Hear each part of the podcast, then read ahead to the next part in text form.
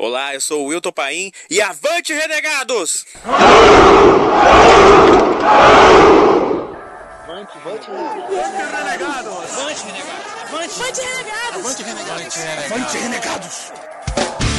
Você está ouvindo o Renegados Cast.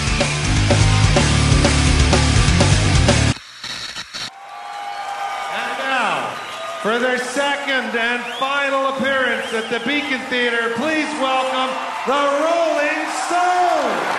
Setlist. Okay, first song. Avante renegados, beleza? Eu sou o Cido e eu também quero arremessar um anão. Muito bom, muito bom, cara. Galera, aqui é o Bruno e a única pergunta que eu tenho hoje é Funny how? Como é funny? Funny how? Like a clown? Funny like a, funny like a clown? Olá pessoas, eu sou o Zá e fuck, fuck, fuck, fuck. tipo, barulho de jogo, cara. Acho que você tinha que repetir esse funk mais um milhão de vezes pra chegar perto, cara. É, pra chegar perto de, daquele clipe que quando- de todos os fucks que são ditos em filmes do Scorsese, né? Oh, shut the fuck up, fuck. Mas também, estamos com convidados de apresente-lhes. Ei, eu vou apresentar primeiramente diretamente da Luzerlândia, onde tem um chiado, é Diogo Salles! Olá galera aí! Uhum.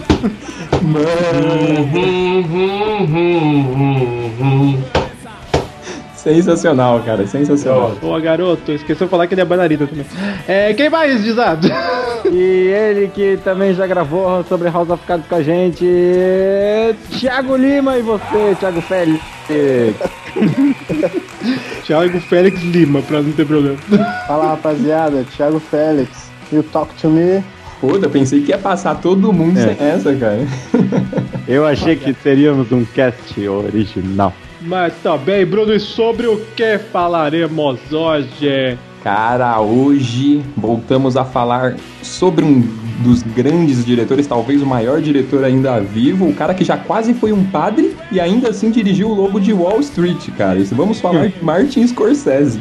Isso mesmo, voltamos a falar, não é? Voltamos? Bruno, voltamos a falar. É. Ai, ai.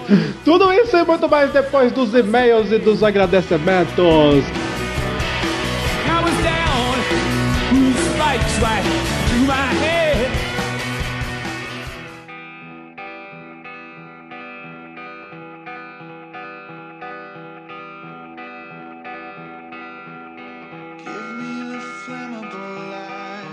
É isso aí, galera. E-mails e agradecimentos podem começar ligeiro. Oi, vamos nessa então. Por aqui o e-mail do nosso querido ouvinte aqui, que mandou 29, hein? 29, senhor Eita. Carlos Luiz. Vamos lá. Olá, equipe renegada. Sou Carlos Luiz, tenho 23 anos, químico, estudante de Diadema, São Paulo. Olha aí, diadema. É. Estou enviando meu primeiro correio eletrônico para vocês. Olha aí, estreia, estreia. Olha aí, não vamos ler, vamos fazer que nem o Zagal e não vamos ler também.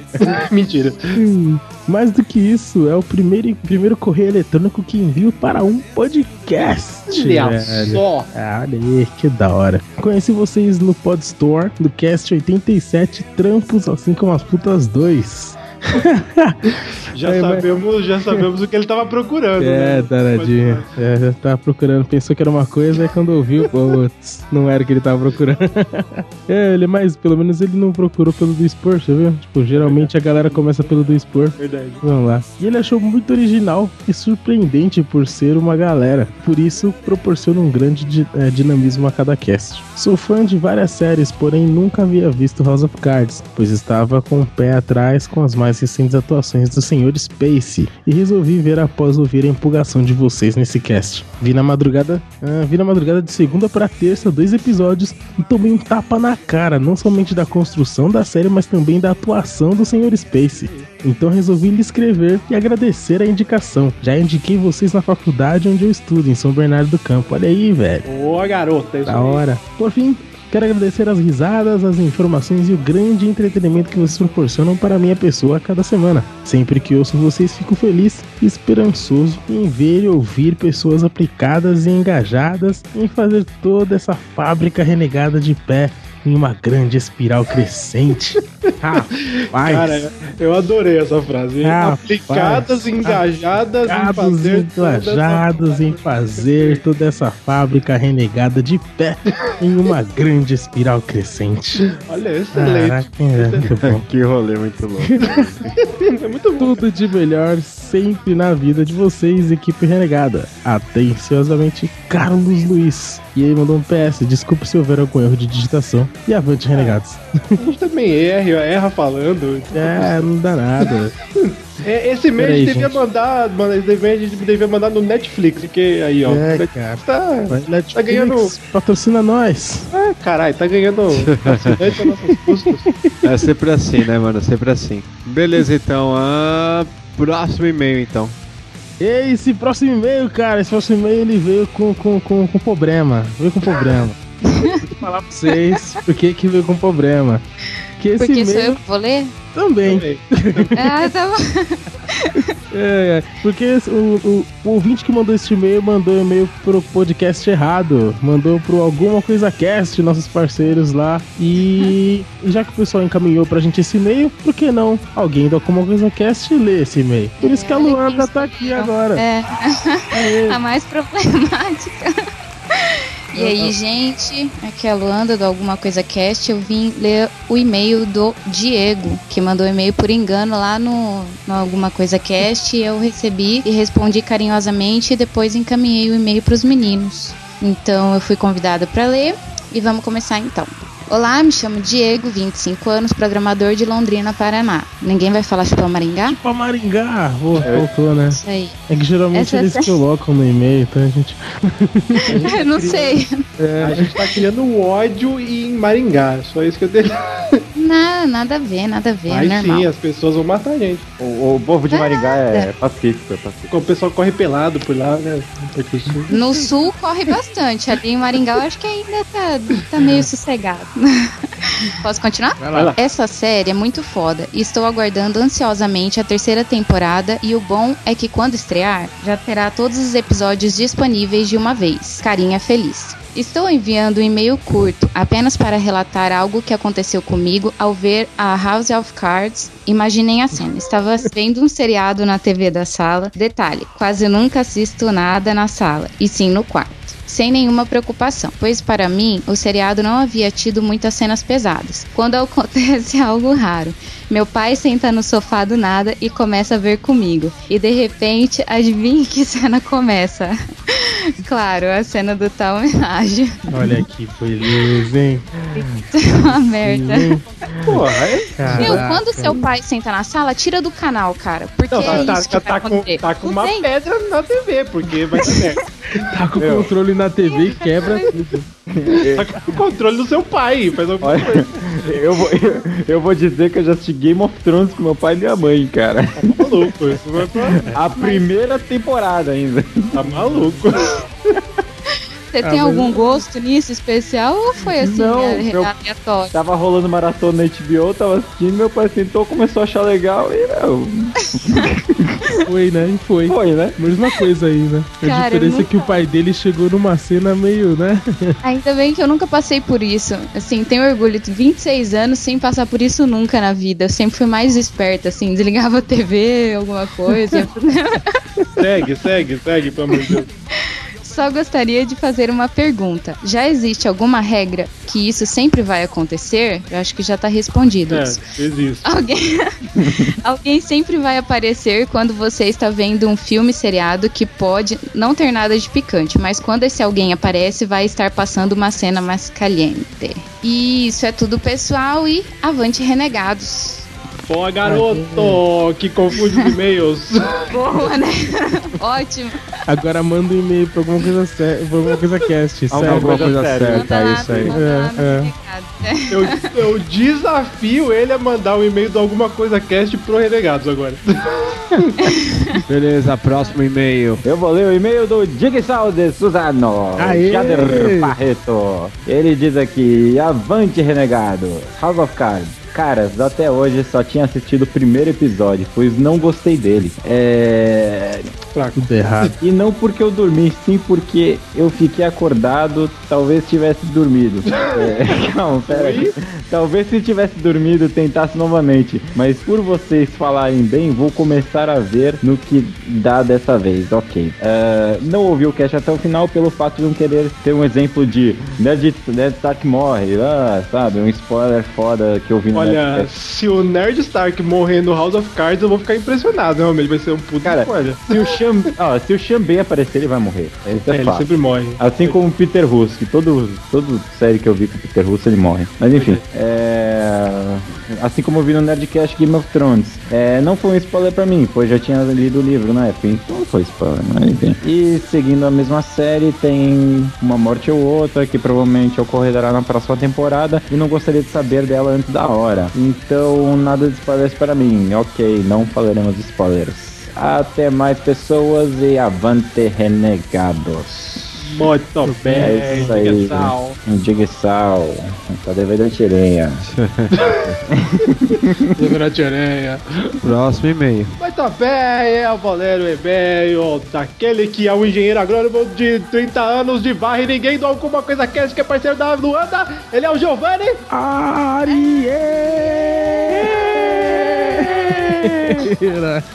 Com vinheta ou sem vinheta, depende do humor do Que editor. arieira, maluco. Depende do humor do editor. Bom, Giovanni Arieira, ele fala, começa o e-mail falando Fala galera renegada. Bom, House of Cards estava na minha lista de séries pra assistir em breve. Depois do último cast, até a parte dos spoilers, fiquei com mais vontade ainda de assistir. Olha aí, Netflix! Caralho, patrocina nós. Adicionando uma coisa, a Robin Espetáculo. Como é que é o sobrenome? É Robin Wright, da, da, da mulher do Francis? Puta, não sei. Ah, foda-se. A Robin interpretou a jornalista-chefe e amante do Daniel Craig no excelente Os Homens que Não Amavam as Mulheres. Foda Olha aí. né? Foda isso. né? Olha Mas sabe uma coisa? É, Essa atriz, ela, ela fica mais bonita com o cabelo comprido, cara. O cabelo curto, ela fica mais, mais sei lá, fica muito velhona, sei lá. Ela fica muito poderosa. É, e ela tá solteira, vocês viram isso? Momento TV Fama? Ela está solteira agora. Que beleza, hein? Aí, alguém tem chance agora, né? Olha aí, para os sortudos. Sortudo solteiro. Mandei cartinhas. Aí ele termina, para fechar, queria saber a opinião de vocês sobre Homeland. Desafio. Puta foda, cara. Eu acabei de assistir o último, o último capítulo, cara. Eu tô maluco, velho. Eu tô maluco. Eu, tipo, Defina Homeland em duas palavras, Isa. terrorismo e drones. ok, ok, não. ok. Então tá bom. Beleza, vou assistir. Ah, eu comecei a assistir Som of Anarchy, é muito foda, hein, cara? Foda também, pra caralho. Foda Tô pra assistindo, em breve, em breve teremos cast. caralho. É, é. Aí ele termina aqui, fico por aqui, um abraço a todos e avante, renegado. Aê! Tinha que Aê. botar a Luanda também pra ler meu da Arieira, né? É verdade. É. Quer falar alguma coisa sobre o Arieira, Luanda? Pode falar mal dele aqui. É, Não, não tem o que falar do Arieira. Não, fala, Arieira é fala foda. não, fala. É, não é Arieira, mal. vocês falam errado, é Arilindo.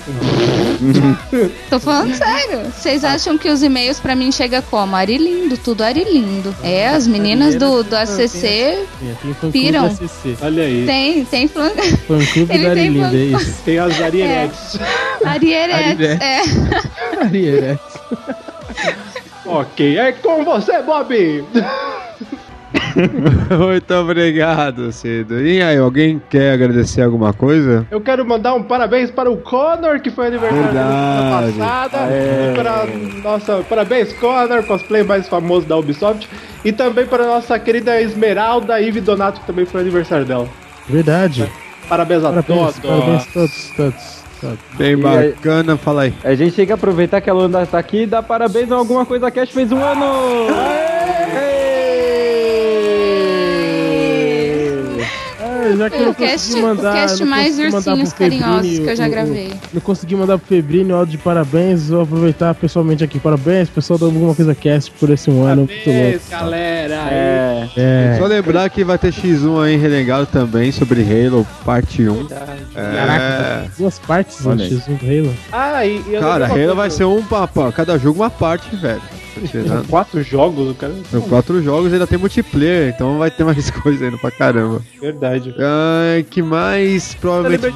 eu lembrei de coisa. Se você está no passado ou no futuro, o Mihoi e Eric estiveram na, na, na, no, ah, esqueci. Final do livro de Porto Alegre. Final de livro de Porto Alegre Fazendo e também estivemos um na, na Brasil Comic Con sábado, teremos. Comic Con é foda. Brasil Comic Con, sei lá. Comic Con. Con, é, Comic Comic Con. Con. Comic Con, e teremos Comic- vídeos Comic e teremos muitas coisas ainda.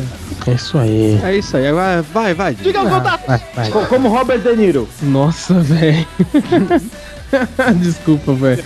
Não vou saber fazer.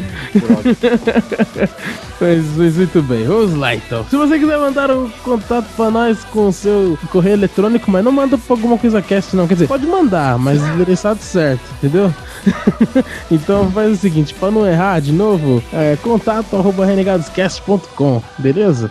Ou então comenta lá no nosso site www.renegadoscast.com e também temos nosso Facebook, facebook.com.br renegados.rc e também temos o Twitter, arroba renegadoscast e o que também é arroba renegadoscast é o nosso Instagram. Instagram. É, é isso mesmo. Só você, é Luan, da Instagram. Fala. Desculpa, eu tava no mudo.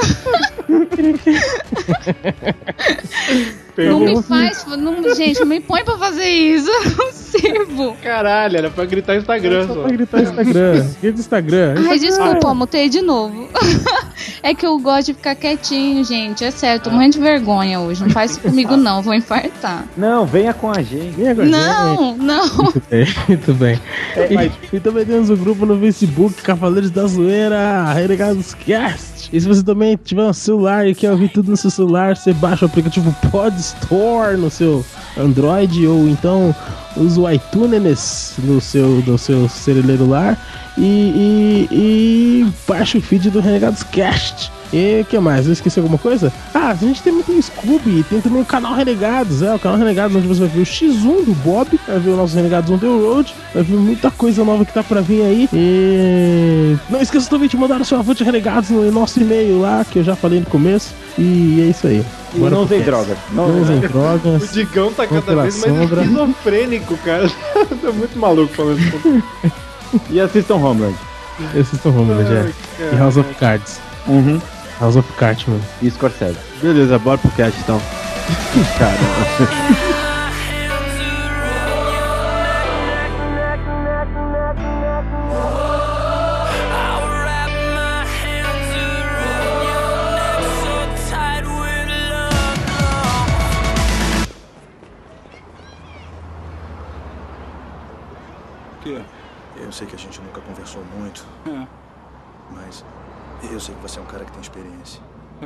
Chamam de mago. Né? Eu tenho.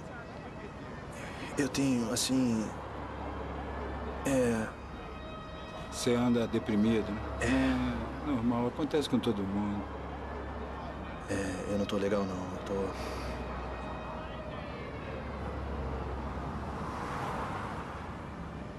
Eu só queria fazer alguma coisa que talvez, sei lá, fizesse sentido pra mim. É a vida de taxista? Não, é. é Eu sei como é que é. eu queria fazer alguma coisa que tirasse umas ideias esquisitas que eu tô tendo na minha cabeça.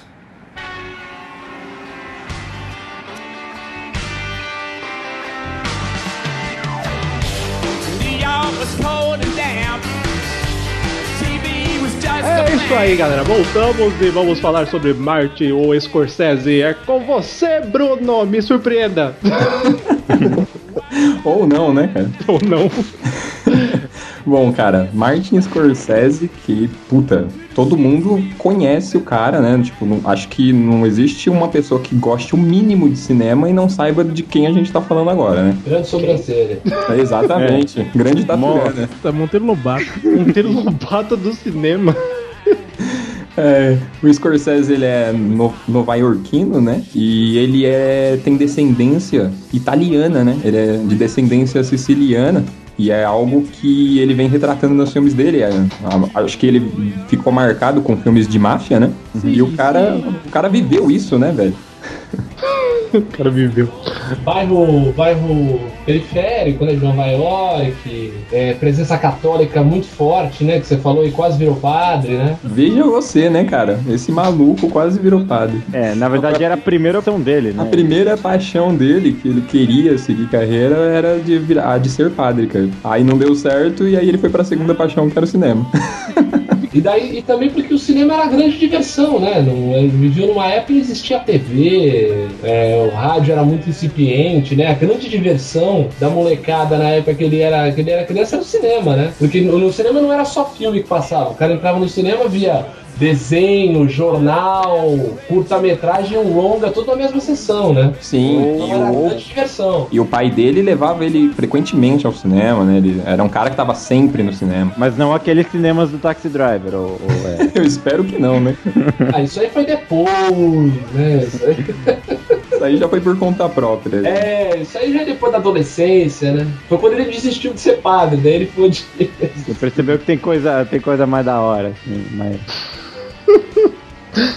Tem coisa mais da hora. É, Outros prazeres na vida. Uma Não, coisa, é- é, uma coisa assim que é importante a gente falar, que é que nem a gente falou no cast de Tarantino, né, cara? Que é aquela coisa do cara ser um apaixonado, né, velho? Sim. Você nota isso durante toda assim, a filmografia do cara, o quanto ele é apaixonado por cinema, até por conta de vários filmes que ele faz em homenagem a gêneros de cinema, né? Sim, sim. Um dos últimos filmes dele é isso, né? A invenção do Hugo Cabret é uma grande homenagem ao cinema mudo, né? Sim, o cinema sim. da infância dele, né? É o Jorge Méliès, né? Méliès, dos Exatamente. Jorge Méliès, exatamente. Ao lado dos irmãos Lumière é o pre- precursor de toda essa nossa história de cinema aí, cara. Claro, e, e, assim, ele é muito influenciado, ele já citou muito isso, né? Que o- o- os grandes, os- as grandes influências dele, né? Foram os filmes do Bergman, né? Do Antonioni, do Fellini. Foi uma galera que começou um pouco antes, né? O- os filmes dele datam aí do final dos anos 60 pra cá, né? Sim. Então, muito aí na, na adolescência, na juventude dele, ele viu muito filme do Bergman,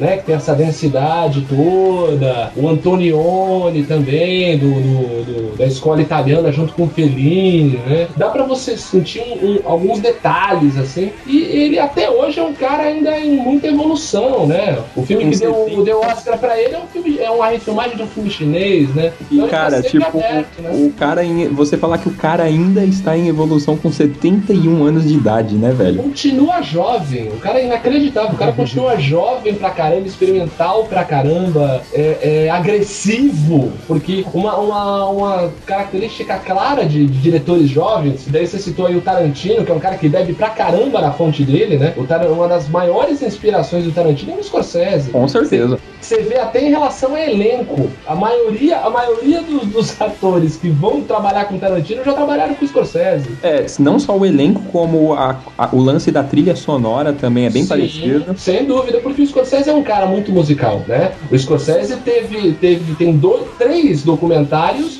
baseados em, em- em bandas barra cantores, né? Ele, ele tem.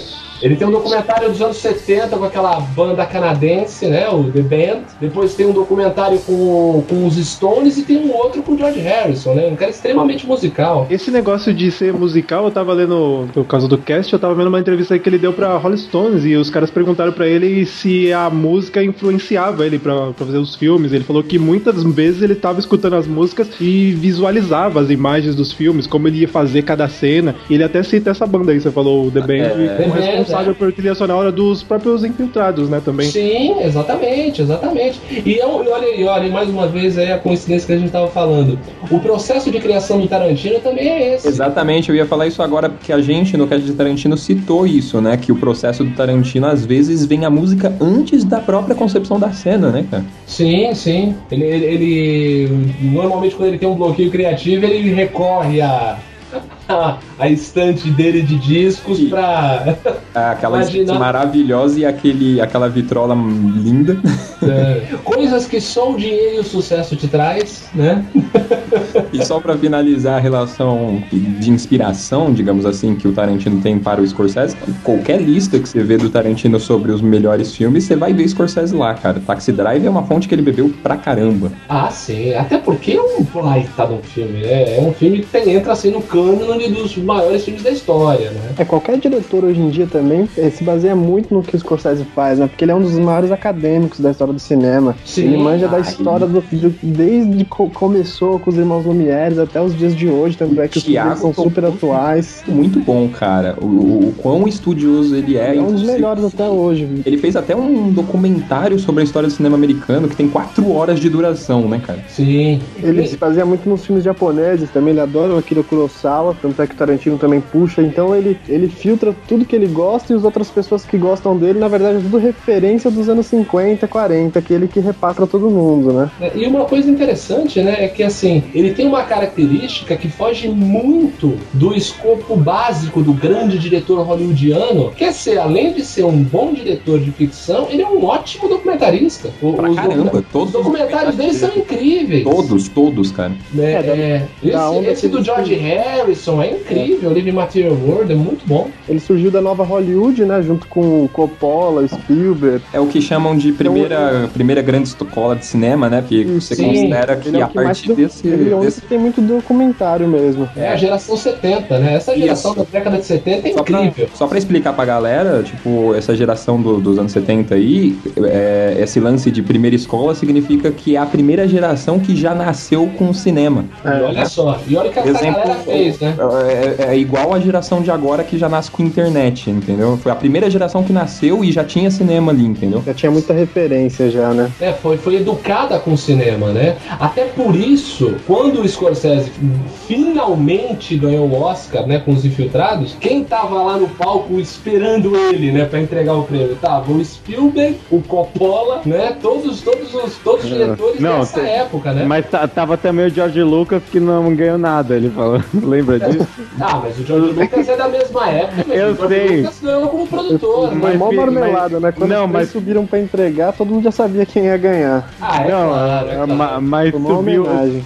subiu a piada do George Lucas. Eu não ganhei Oscar por causa disso, por diretor. Ganhou muito dinheiro.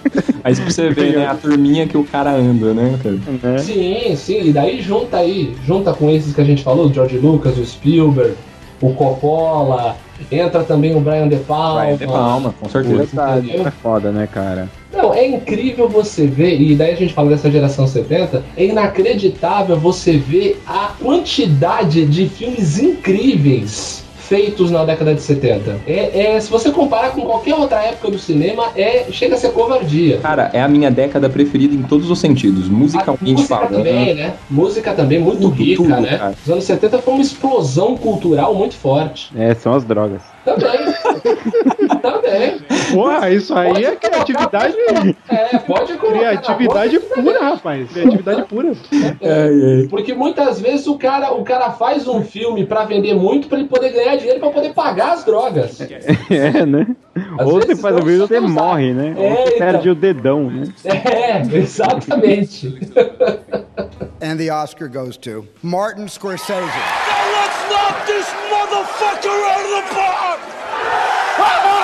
Eu acho que o primeiro filme que chamou a atenção assim do Scorsese é Caminhos Perigosos, né? Sim, Mean, mean Streets. E o início da parceria.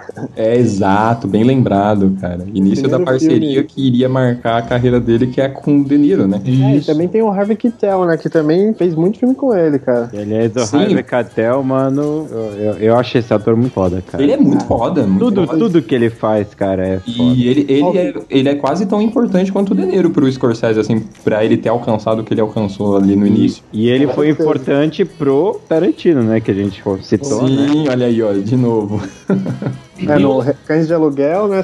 Ele É, deu um puta, é. puta nome pro filme, né? E o nome dele estando lá nos créditos já chamou mais galera pra assistir. Uhum. É, sem contar que o, o Harvey Keitel ele tem uma, uma maneira de atuar que é muito muito minimalista, né? Ele não, ele não aparece mais que o personagem, ele não aparece mais que o filme, né? Ele dá um, ele dá um tom exato, né? Ele dá um tamanho exato do, do, do personagem, até quando ele tem um personagem como o do, que a gente vai falar mais adiante, do Taxi Driver, né? Ele mesmo assim, ele, ele, ele não faz o personagem é, é, extrapolar o, o- espaço dele, né? Isso, isso parece ser uma coisa menor, mas quando você monta uma, uma curva dramatúrgica, quando você monta o tamanho dos personagens, pô, cara, isso é fundamental e, e mostra que ele é de uma generosidade absurda, né? Sim, ele não atropela ninguém, né, cara? Exatamente. O maior exemplo é ele no Pulp Fiction, né? Que é o. Mr. O o Mr. Wolf, né, cara? Que é um puta É só personagem. uma ponta, né? Bem legal. E, né? Exatamente. E, e outra, mas marca o filme todo, né? Sim. Vo- Você vê ele num, num, num segmento só do filme e ele tá. E ele, ele fica na tua mente assim que acaba o filme. Tem um monte de outras coisas. Tem a história do Bruce Willis, tem, tem Marcelo Wallace, tem a história do, do Samuel Jackson, mas você capta mesmo é aquele espaço onde ele tá ele lá fazendo a limpeza do carro, salvando, salvando as bundas do, do John Travolta do Samuel Jackson. É, realmente é um cara ímpar, velho. E assim, ah, bom, continuando aqui na, na, na linha de filmografia do, do, do Scorsese, mais adiante a gente vem a ter o filme que realmente aí sim ia jogar ele no, nos braços do público e da crítica e da porra toda, que é o Taxi Driver, né, velho? Filmaço. Cara, Taxi Driver é uma coisa absurda, né, velho? Um filmaço, é um filmaço premiadíssimo. É... Polêmico. Extremamente um filme denso, um filme mostrando Ousado assim. pra caramba. Ousado. Sim, não, e sem contar. Revelou a Jude Foster. Sim, meu, uma- o, o louco é pensar o seguinte: você localizar o filme na, na, na história. Até aquele filme, cara, a Jodie Foster, ela era a garotinha dos filmes da Disney. É. Ela fazia filme da Disney, daqueles de ah, eu troquei de lugar com a minha mãe. É, é, os filmes mais bobos, ele pega a menina do clube do Mickey e bota ela pra fazer ponto na esquina. Não, uma... É a, é a. Qual é o nome dela? Miley Cyrus agora. É tipo isso, cara.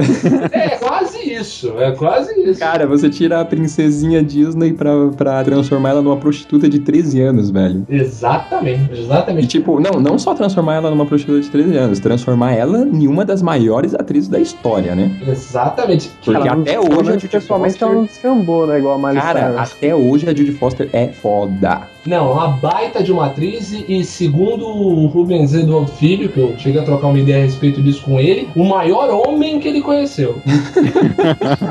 Em que sentido ele falou isso?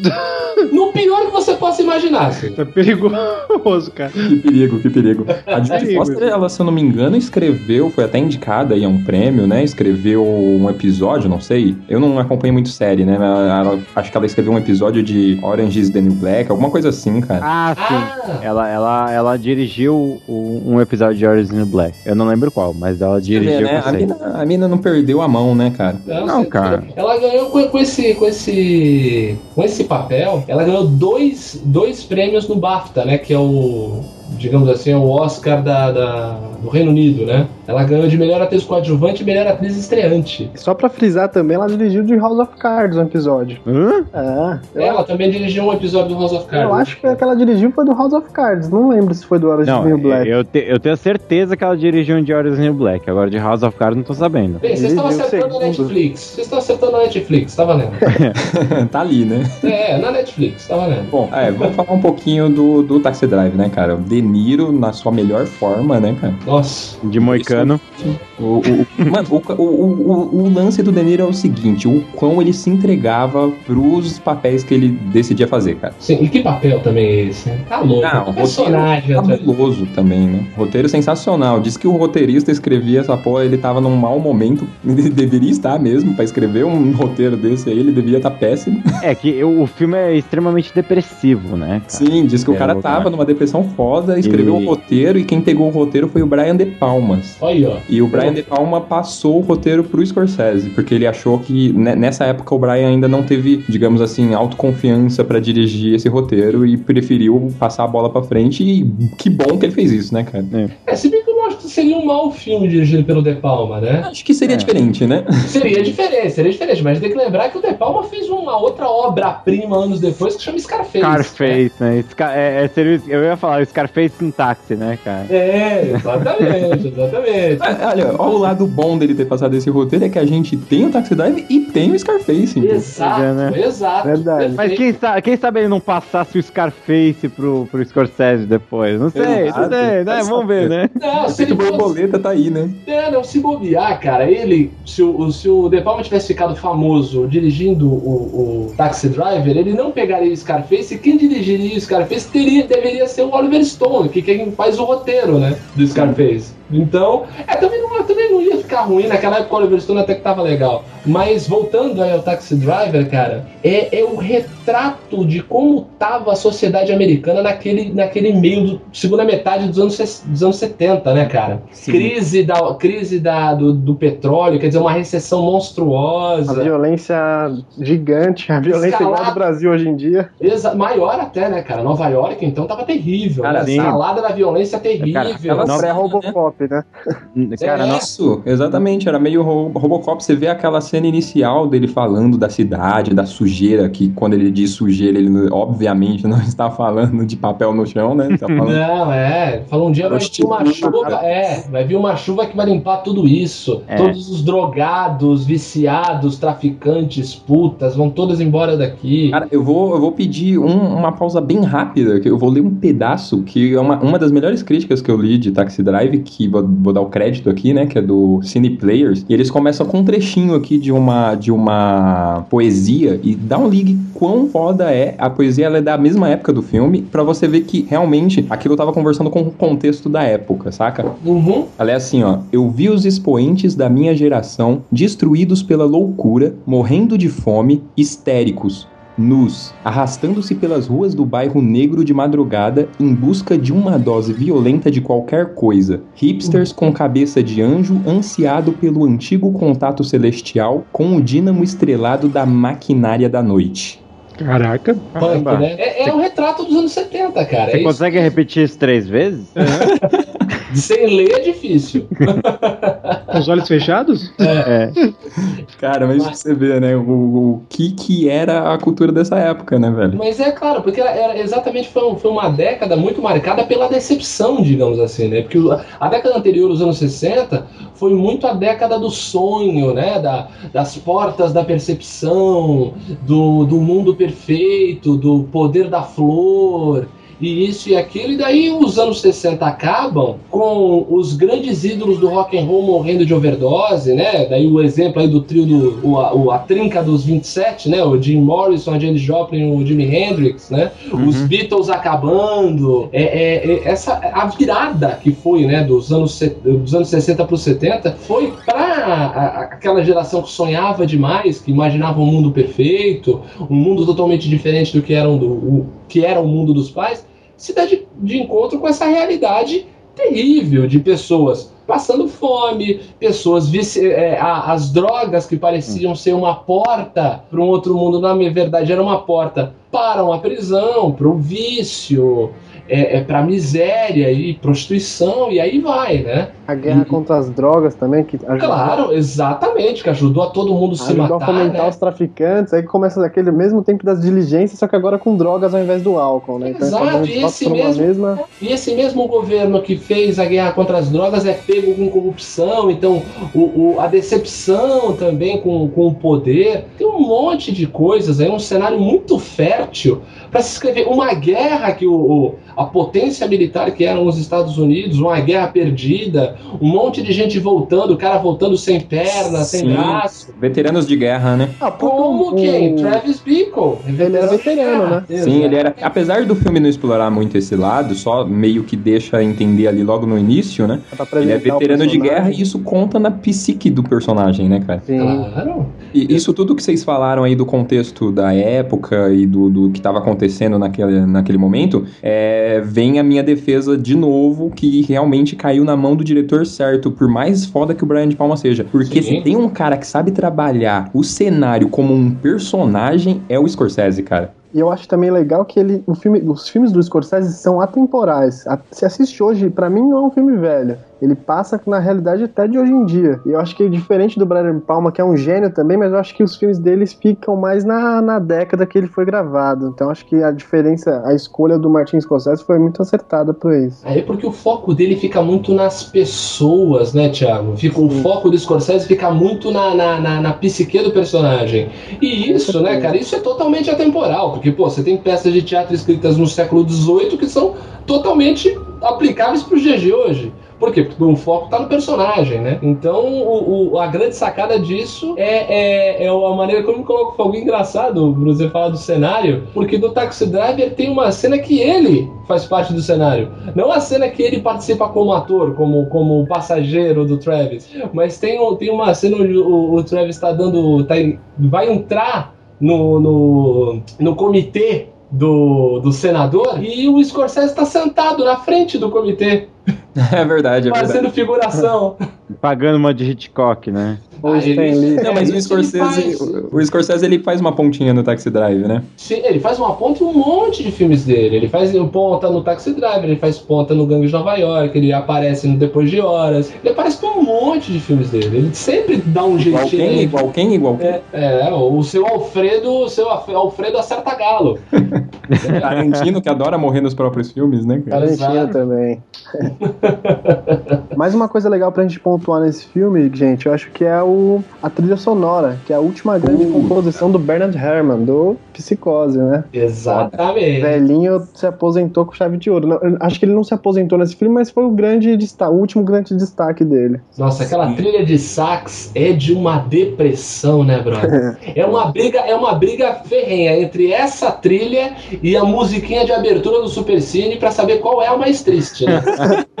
Tudo ali muito bem composto. E aí, co- como a gente vinha falando, o De Niro, né? Que de, reza a lenda que ficou dirigindo o táxi por sei lá quanto tempo pra encarnar o personagem. É Né? um maluco do cacete, né? Vamos falar real. É, é- é um grande ator, mas é um maluco do cacete, né?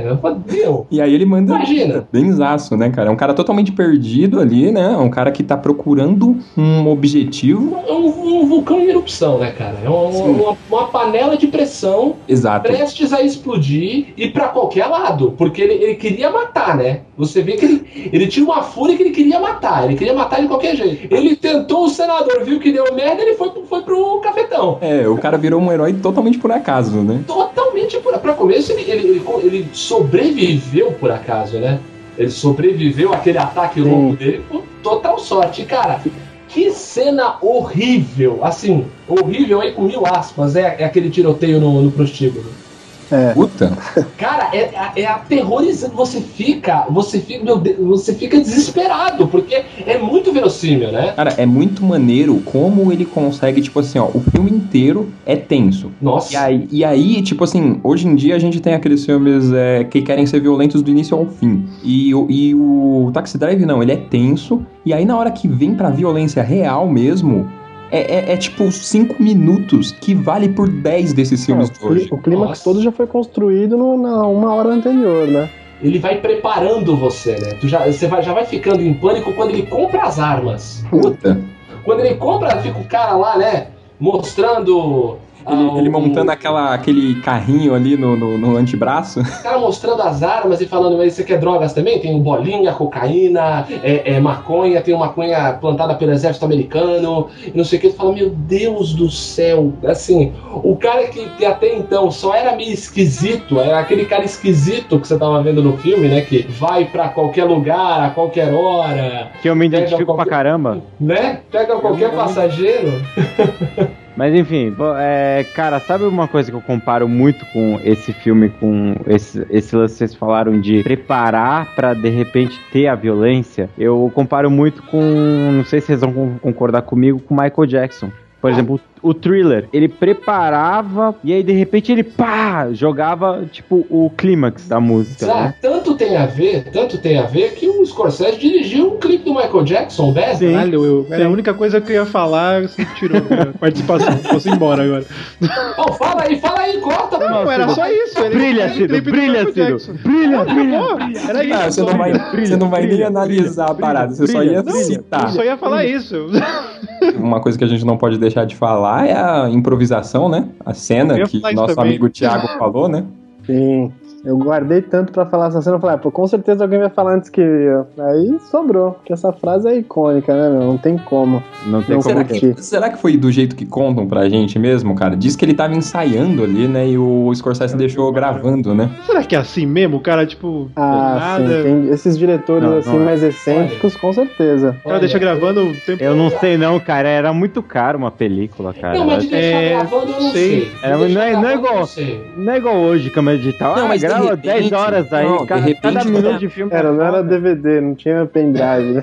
É, pode... Não, mas assim, ó, de repente, não é o cara deixar gravando por full time. De Vamos repente. aqui gastar 10 mil dólares aqui pro cara. aqui. Não, de repente o cara É. tá ali passando e ele vê lá o cara ensaiando e vê que aquilo ali tá, tá diferente. Ele tem ali um potencial ali de alguma coisa. Então ele vai lá Mas e. ele pegou um momento, tipo, o cara tava sublime ali, um momento único, Porra. né? Porque você, porra. Não, não, eu acho que isso é pra. Não, ele tá tomado, né? Ele tá É, então, não, o Denil tá Não, mas- foda ali. Ó, cara, existem atores que eles são, mano. Não, o Denil é foda. Eles são animais, eles não são pessoas, são bichos, cara. A questão Você- nem é essa do. Você do pega o do De nível Niro, você pega o, ator, a- o Jack a Nicholson, que, mano, se, se você vê making off de Jack Nicholson no Iluminado, é, é a mesma Dá mais coisa. medo que o filme. Nego fica e ele se. Ele se. Ele vive a possui. parada. O nego fica possuído para a, a- É. da parada. And the Oscar goes to Martin Scorsese. Let's knock this motherfucker out of the park! Bom, depois a gente vai ter aí um musical, né, cara? Olha que coisa bizarra, né, velho? É musical mais ou menos, né? não é bem musical, é um filme que fala de musicais, né? Que é o New York, New York, que é um puta no tiro no pé, né? É um fracasso comercial foda, né? É bem, é bem, é bem fraquinho, viu? Falando a real, é bem fraquinho. Ele, o engraçado é que ele pegou dois, dois atores que estavam explodindo na época, que foi pegar a Liza Minnelli e adivinha quem? O De Niro também, pra fazer o filme, pra falar da época dos grandes musicais e tal, mas foi uma bela de uma cagada. Qual, qual que é o filme? Vocês estão falando? New York, New York, é o filme se- seguinte ao Taxi Driver, é de New York, New York. 77. É? É tipo a música do Sinatra. Não é a música que vocês estão falando? Não, não, não é Não muito. tem- Então, então eu vou a ver permanecer a calado. música, Não tem nada a ver com a música, mas tudo bem. Então, então não é tipo a música do. Não vai tocar música agora. Não, assim, é tipo a, A música tava tocando, mas acabou de parar. assim. Foda. É, é tipo a cidade só. Não é tipo a música, é só tipo que a cidade. tratava? Por um que musical? New York duas vezes? New York, New York. É pra gente pensar na música, caralho. Exatamente, caralho. Ah, mano, me enganou, foda. Tá, era uma bosta essa- esse filme, era um musical, é? Eu não acho uma bosta o filme, mas assim, realmente, né? Principalmente É que- vindo do cara que fez Taxi Drive, você não. É que filme musical, né, cara? É difícil, Não, tem né, filmes bons, cara? cara. Tem filme... É difícil, mas é difícil, né, cara? Ó, é difícil. a, a assim, a não, não, peraí. adora musicais, cara. Ah, não, não, não, peraí. Filme musical é aquele filme que você assiste, se você assiste, sozinho. Porque quando você tá assistindo com alguém, você fala, puta merda, mano. A pessoa mas deve estar tá achando o- um pessoa aí idiota. Igual o, igual o Diogo falou, o New York, New York, ele não é bem um musical. Assim. É um filme que fala de musicais, é um filme Mas que fala da época dos do musicais. nada. Ele é uma, ele é um filme pra. Ele é uma homenagem, assim como o Hugo a gente falou ali no início, é uma homenagem àquela magia do Méliès e tal. O New York ele é uma homenagem aos gêneros de musicais, entendeu? Eu sei, cara, mas eu, assim, Assim, eu já fiz teatro musical, eu já fiz. Não é a mesma coisa, cinema e no teatro não é a mesma coisa, teatro é outra pegada.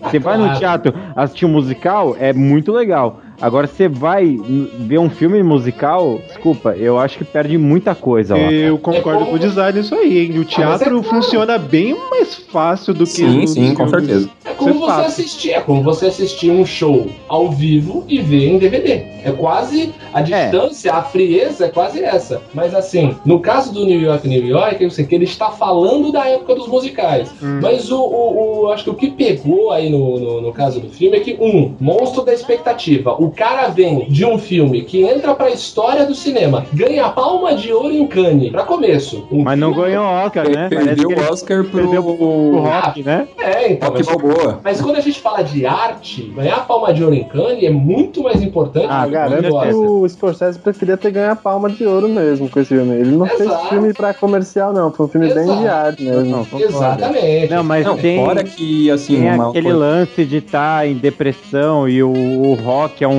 é um filme de ascensão, não de depressão, né? Exato, Então- um grande momento, um grande herói americano.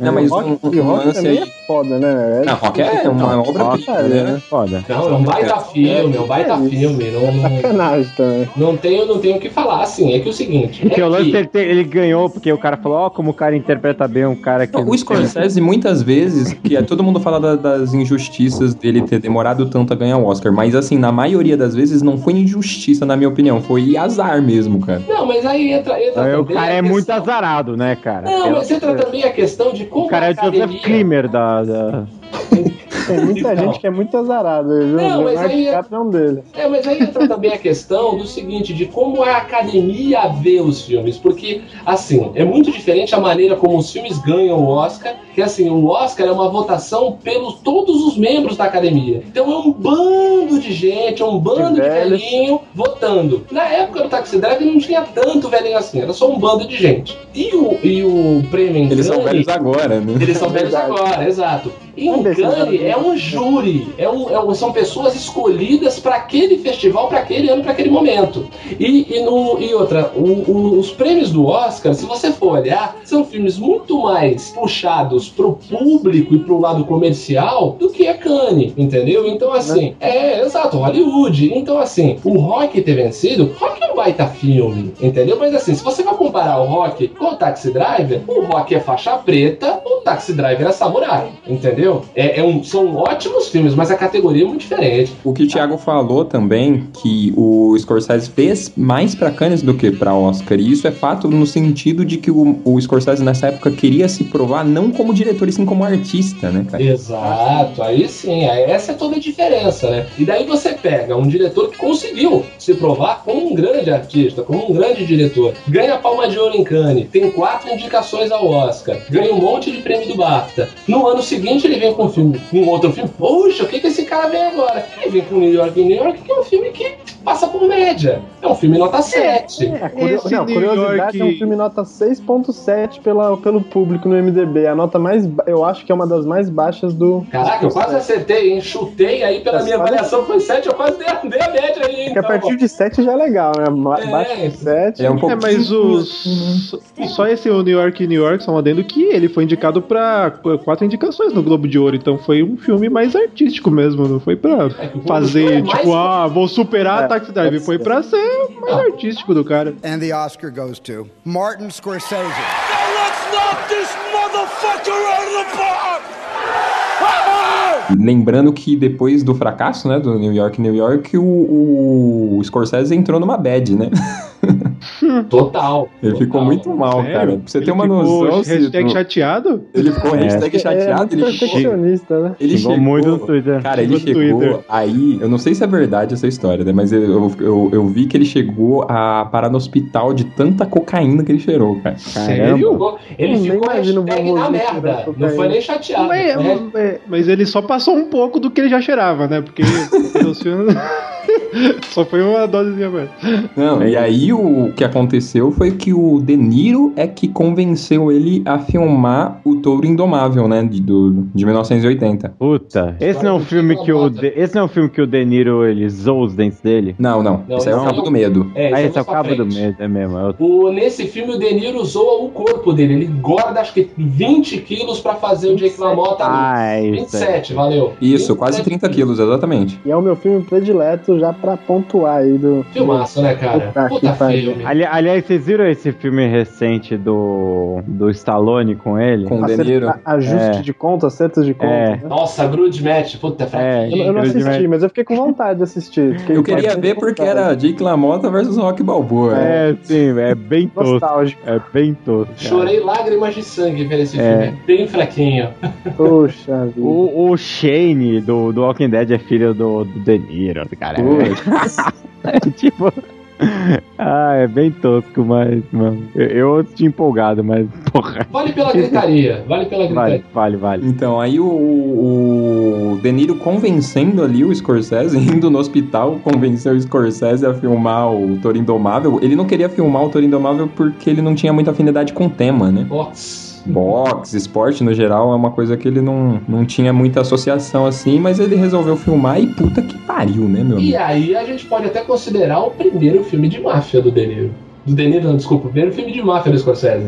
Né? É, de certa forma, né? É que os caminhos perigosos lá, o que a gente já citou duas vezes aqui, já era lá na Little Italy lá. Então já tinha envolvimento mas com a digo, um pouquinho. É, mas eu digo, já tem- começa a ter aquela atmosfera, e daí entra Ah, também sim. o elenco, aquela atmosfera, De Niro, Joe Pesci. É, eu acho que ele tá começando assim, porque óbvio que em todos os filmes do Scorsese, desde o primeiro, você vai identificar coisas que vieram a marcar a carreira dele. Mas em Toro Indomável você já começa a ver a identidade Scorsese da coisa, né, velho? É, é que é legal que você vai vendo que, assim, no momento que ele vai produzindo, o, dirigindo o filme, ele vai percebendo que esse cara tem um dom pra isso, esse cara é bom pra isso, esse cara é bom pra isso, pra ele preparar pros próximos filmes que, mano, é. É, foda, tanto né? que nesse filme já tem o Joey Pesci, né? Sim, é isso que falaram, né? O Joe Pesci que, mano, é. Nesse filme ele tá um- legal, nesse filme ele tá legal. Mais, a, mais pra frente a gente vai falar de filmes que ele tá Exatamente. sensacional, mas nesse filme ele tá legal, cara. Sim, e o De Niro tá brutal, né?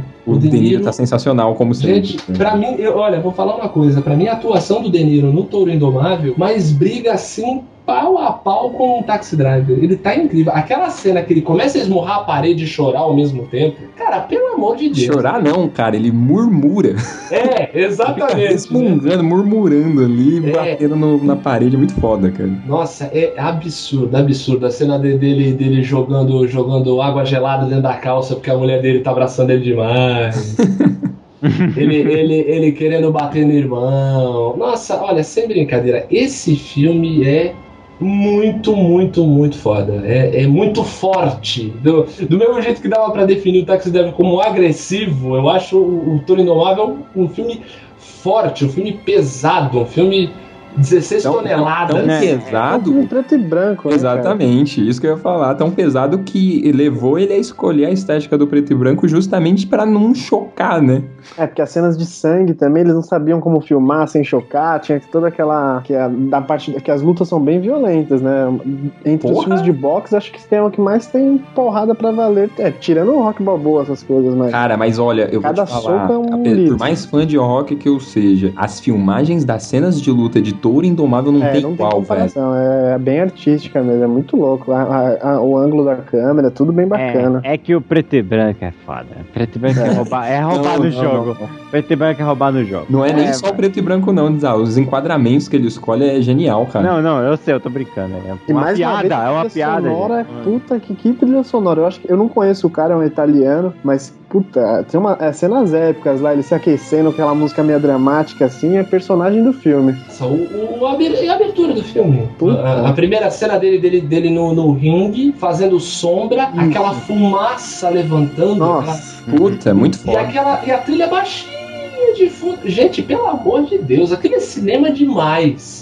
Cara, eu Aquilo é assisti... cinema demais, cara. Eu reassisti o Toro Indomável recentemente com a minha mãe, que não costuma assistir muito filme, ela não é de assistir muita coisa, e ela adorou, cara. No, tipo assim, saca? É um filme tão foda, mas tão foda que mesmo você não tendo o mínimo de conhecimento de cinema, você vê quão aquele filme é foda. Ah, mas não É, precisa. sua mãe já pega. deve ter tido um preconceito pelo filme ser preto e branco, né? Quem não gosta muito de cinema já, puta, já se desgruda do filme. Sim. Mas a história capturou ela de novo e ela acabou gostando, né? Mas, mas sabe que uma coisa que tem a diferença entre um, os filmes antigamente, né, dos anos 70 e tal, né, principalmente os Scorsese, e os dos filmes de hoje que é diferente? Por exemplo, os filmes de hoje, eles têm um ritmo que é pra você passar o tempo rápido. Você, e, e- Cara, e- e não. E no. Scorsese, cara, você é, é, é, é tão imersivo que vo- o tempo parece que passa mais devagar, eu não sei, mas de vo- você, Cara, você vive aquilo de um eu jeito vou, muito eu vou forte. tentar não entrar demais nesse tema, porque acho que dá um cast inteiro só discutindo sobre ritmo, cara. Mas eu concordo contigo, Dizá. Ultimamente tá foda, cara. Tipo, mano, você pega aí todo mundo. A gente discutiu já uma vez aqui no cast, né? Não vou entrar nessa discussão de novo, mas sobre o filme do Superman, né? Eita.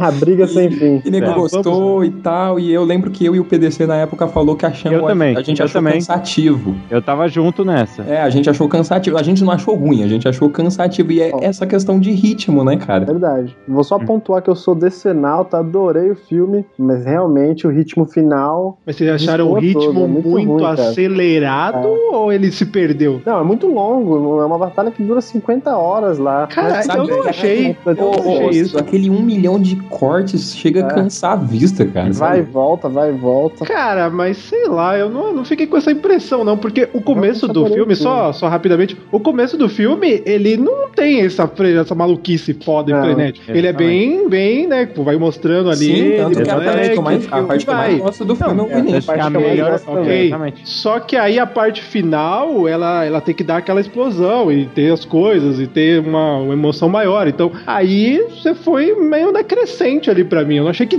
foi do nada. Mas eu acho- é do não, não, nada. não eu Eu acho não que foi- Snyder do Martin Scorsese. O Não foi precisa demorar gratuito, muito, né? mas eu acho que o ca... não foi gratuito, mas eu acho que o cara acabou Longa. perdendo a mão um pouco, entendeu? Demorada pra isso que eu tô falando. É, perdeu a mão um pouco. É, e o Scorsese, ele tem esse domínio aí que o Dizá falou, né, cara? Ele consegue fazer você imergir no filme e quando ele quer dar ritmo, ele dá, mano. Tá aí Porque- o Lobo de Wall Street pra provar. Porque assim, vo- você reage com o filme, certo? Então, teoricamente, o seu corpo, ele libera adrenalina em certos, certos pontos do filme. Isso, isso é teoria da minha cabeça, tá, gente? Não, não, isso é certo. Tá certo.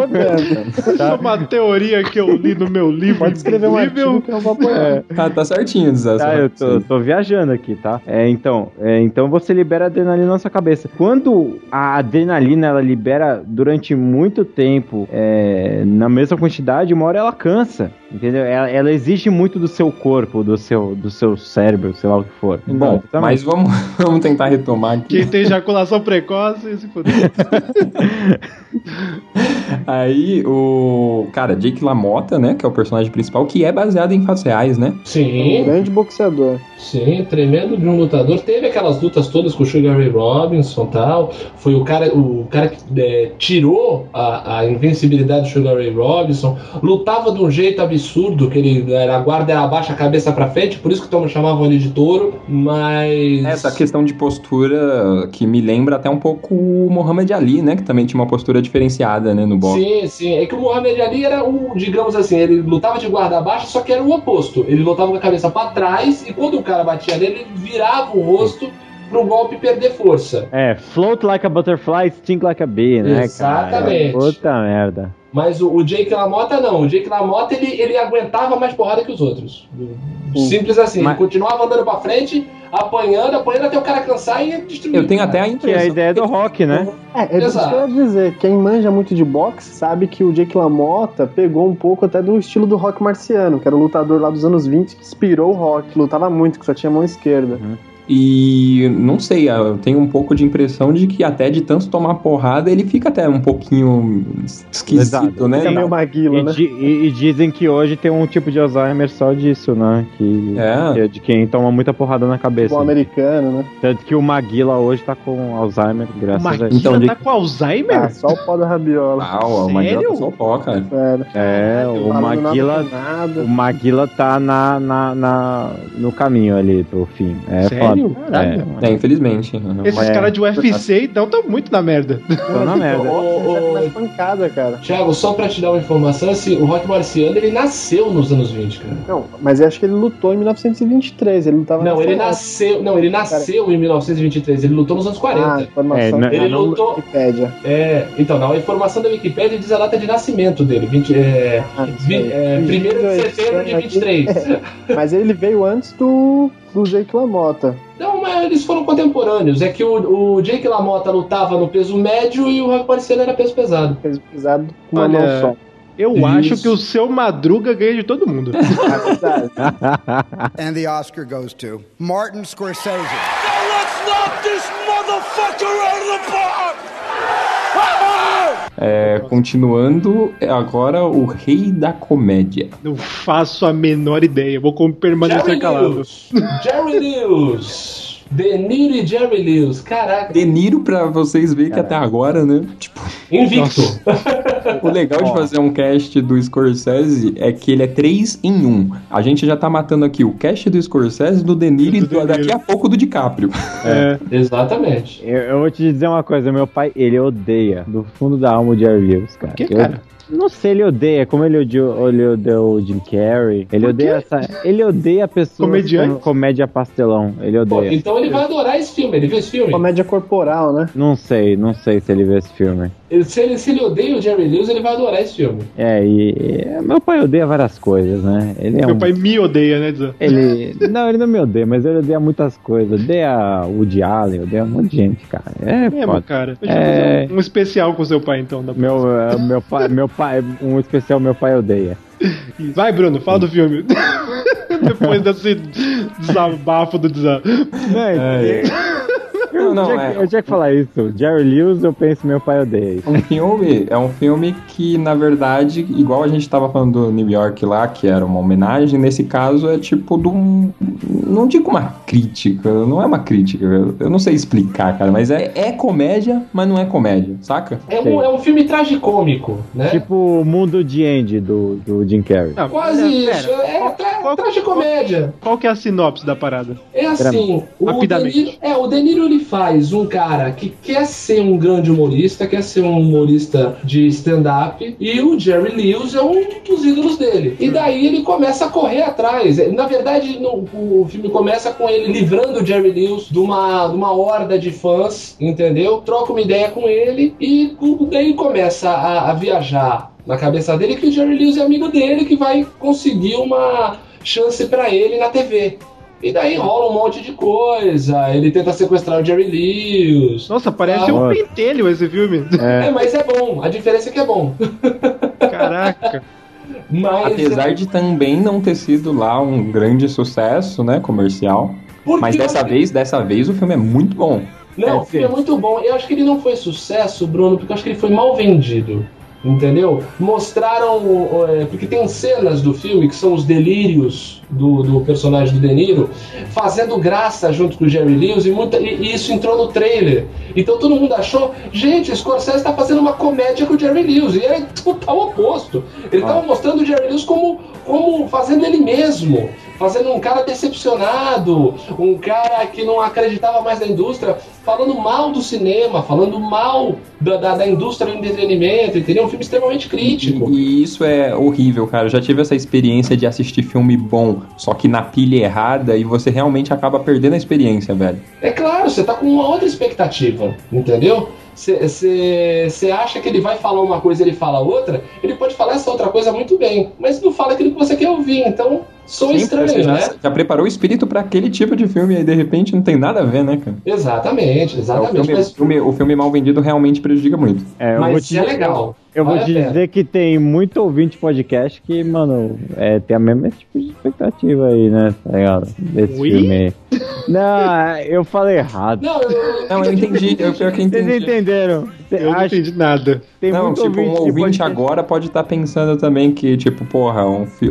Não, mas também vamos combinar, né? O rei da comédia com Jerry Lewis, tá ligado? Tipo, você vai pensar que é uma comédia, né, cara? Exato, exato. E é, e é o, e é o completo oposto. É um, é, tem comédia, tem partes engraçadas, mas é um, é um, é um, é um filme tragicômico, Não, né? não foi, não foi isso que eu disse. É assim, tem muito ouvinte podcast que ouve o podcast falando, ah, esse cara aqui vai ser meu amigo e vai me ajudar. E quando você chega no cara e fala, ah, não é isso. Nossa. que Brisa, Dzan. Não, é, desculpa, eu tô bêbado. Não, eu acho que o que o Dzan quis dizer é que na vida, às vezes, a gente se deslumbra com pessoas que elas não acham que tipo, considera o cara amigo e não acontece isso. As pessoas são só simpáticas e não são só amigo.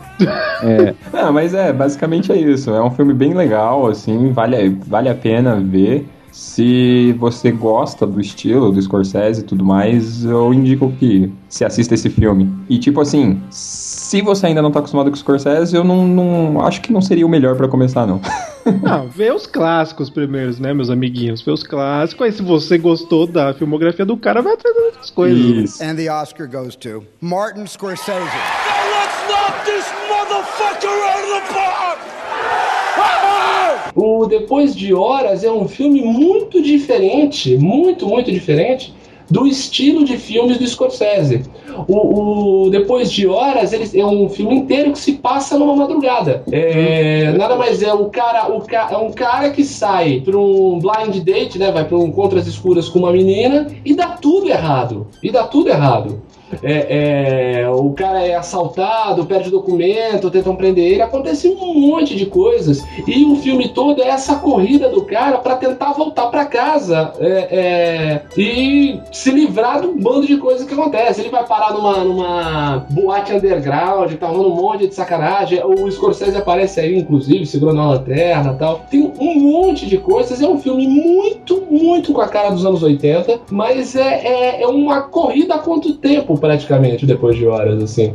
Então é muito interessante, é um filme leve, tranquilo, não tem não tem essa densidade que a gente falou dos outros, entendeu? E assim, Não é muito. Não, foge um pouco então da, da característica do, do Scorsese, né? assim. Demais, foge demais. Assim, eu acho que o, o, o Scorsese tava, digamos assim, é, tirando uma. Falou, vou fazer um filme diferente. Precisando de dinheiro, né? Não, nem isso, nem isso, porque não fez tanta, não, não, não, não fez tanta bilheteria. O filme é assim, vou fazer um, vou fazer um filme sem pretensão, sem obrigação, sem, sem esperar muito da crítica, sem esperar muito do público. É um filme leve, tranquilo. Se você quiser Às vezes, começar, às é, vezes então. o cara faz assim e dá certo, né? Tipo, ah, Exato. sem muita Exato. pretensão, acaba dando Não, certo. e, e é um filme legal, cara. É um filme leve, é, é, em certas horas engraçado, tem momento de tensão. É, é, um, é um filme legal que eu falei. Pra começar, se você quiser começar de leve na manha, pode começar por esse aí que eu acho que é uma boa. É um filme bem interessante. Eu, eu vou gravar eu voltando bêbado pra casa, vai ver como vai ser graça.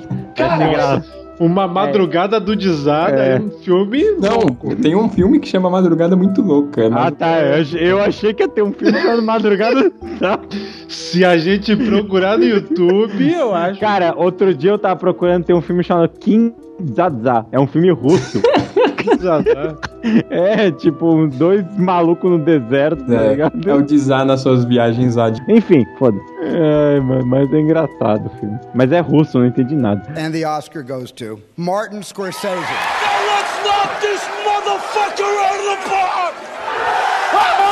Bom, aí agora, no finalzinho do- do- da década de 80, aí ele começa a retomar um pouco mais de brilho. Não digo muito bem o brilho, porque esse filme é muito controverso. Há críticas de, de, de, de todas as formas possíveis e imagináveis, que é a última tentação de Cristo, né, cara? Esse é punk rock hardcore, cara. Esse Eu filme. gostei.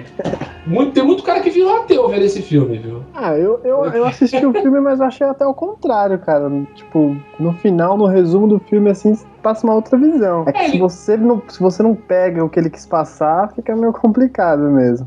tem tudo a ver com, uma, com se você olha a questão de um ponto de vista de ideia, não de dogma, né? Se você entra do ponto de vista de uma ideia, isso até, digamos assim, reforça a tua admiração na figura de Jesus É, Cristo. Acho que pra algumas pessoas foi por esse caminho. Pra mim é esse caminho to- totalmente, cara. Você vê que ele, ele não cede à tentação, né? Então. É, então, mas daí. Só é- imagina como seria, né? Ele vislumbra e tal. Claro, a gente não, e- acha que ele ia che- chegar a ceder. Não, sem dúvida. E você colo... Mas é interessante colocar a- a- assim o, o- como ele, ele, ele sai um pouco daquele escopo de falar de uma figura tão complicada de se falar, porque você está lidando com delicado, religião, você está lidando com religião, né? E religião é sempre muito complicado, né? O, o que A gente não fala- gravou um cast de religião até hoje, por quê? mas o que não, mas é, até porque, né, cara, o que não falta é guerra motivada por religião, né? Então, as pessoas se matam por causa disso, você tem que pegar, pegar leve quando fala, né? Um cara, um, um dinamarquês fez uma caricatura do Maomé e gente até hoje querendo arrancar a cabeça dele fora. Então, é, é, ele- o, o Scorsese teve muita coragem pra fazer um filme pra desconstruir um pouco, e aí. com- É, Ah, o William é, Dafoe também, né? De aceitar esse papel, né? Sim, exato. E ele colocar, Puta, um- cara, e a- colocar o William Defoe pra fazer Apesar que o William Dafoe né? também fez Anticristo, né? Depois com o Las von Trier, então esse cara, a gente já vê que acho que ele teve até prazer de ter aceitado. Ah, sim. Pera, o William Defoe, ele faz o que nesse filme? Ele é Cristo. Sério? É, Sério? E é um dos que mais cara, é parece, né? possível. Bem melhor que o outro Você tá maluco? Ele é a personificação do demônio. Já começou errado, né? Você tá vendo? e o Harvey Keitel faz o Judas. Judas. Caralho. Sensacional, inclusive. E a, a história do Judas ficou muito da- bem mais da hora que, sei lá, se é a original, né? Sim, Mas a visão o que Judas o Scorsese deu do Judas é totalmente ao contrário do que eu No cinema, no cinema tudo é mais legal. É, Não, e verdade. ele bota o Judas como um cara corajoso, né? Um cara pra, pra que empurra, né? Essa, essa, essa fé, essa cruzada Se não me- Jesus Cristo. É, se eu não me engano, a ideia é que Jesus que pediu pra ele entregar ele, né? Exato. Eu não eu não me lembro Exato. muito É, bem. como mas se que é assim, isso. tipo, Judas, é, para cumprir o E a que. missão É, eu preciso de você. E você me você vem é o- de lá, foi isso? Você é o único. Eu fiquei com dó de ter queimado tanto Judas aí pelas ruas afora, né? Tá Aliado, vendo? Judas. Não, e outra, é muito legal que ele muda até o discurso de Cristo, né? É, é, determinada cena ele fala: Eu não vim aqui pra trazer a paz, eu vim pra trazer a força, pra botar o pai contra o filho, né? O, o escravo contra o senhor. Mostrando o- é, é, a figura de Cristo, não só um cara, é, é, um, um- hippie de bata no meio do deserto, paz e amor, amem-se todos. Não, ele taca fogo nos templos lá. Que Exatamente, ele É, bota se Cristo você como for líder parar pra político. pensar, se você for parar pra pensar comunista. na própria leitura, se você lê, um, eu, não, eu não, não sou um grande leitor da Bíblia, mas eu já li algumas coisas e tipo, você tem passagens assim lá, cara. Você tem, por exemplo, ele empurrando a porra toda lá na, na hora do dinheiro, lá no templo, e falando que não é assim que se devia tratar o templo do Senhor e que dê a César o que é de César e tudo mais. Ele era uma figura controversa na, na época. É, nos tempos Sim, de hoje ele ele é seria um petralha. É, ele, ele era um agitador político, né? Ele era, entendeu? E a gente foi romantizando, romantizando, romantizando, e ele virou isso aí que você falou, um hippie paz e amor, entendeu? And the Oscar goes to Martin Scorsese. Let's knock this motherfucker out of the park!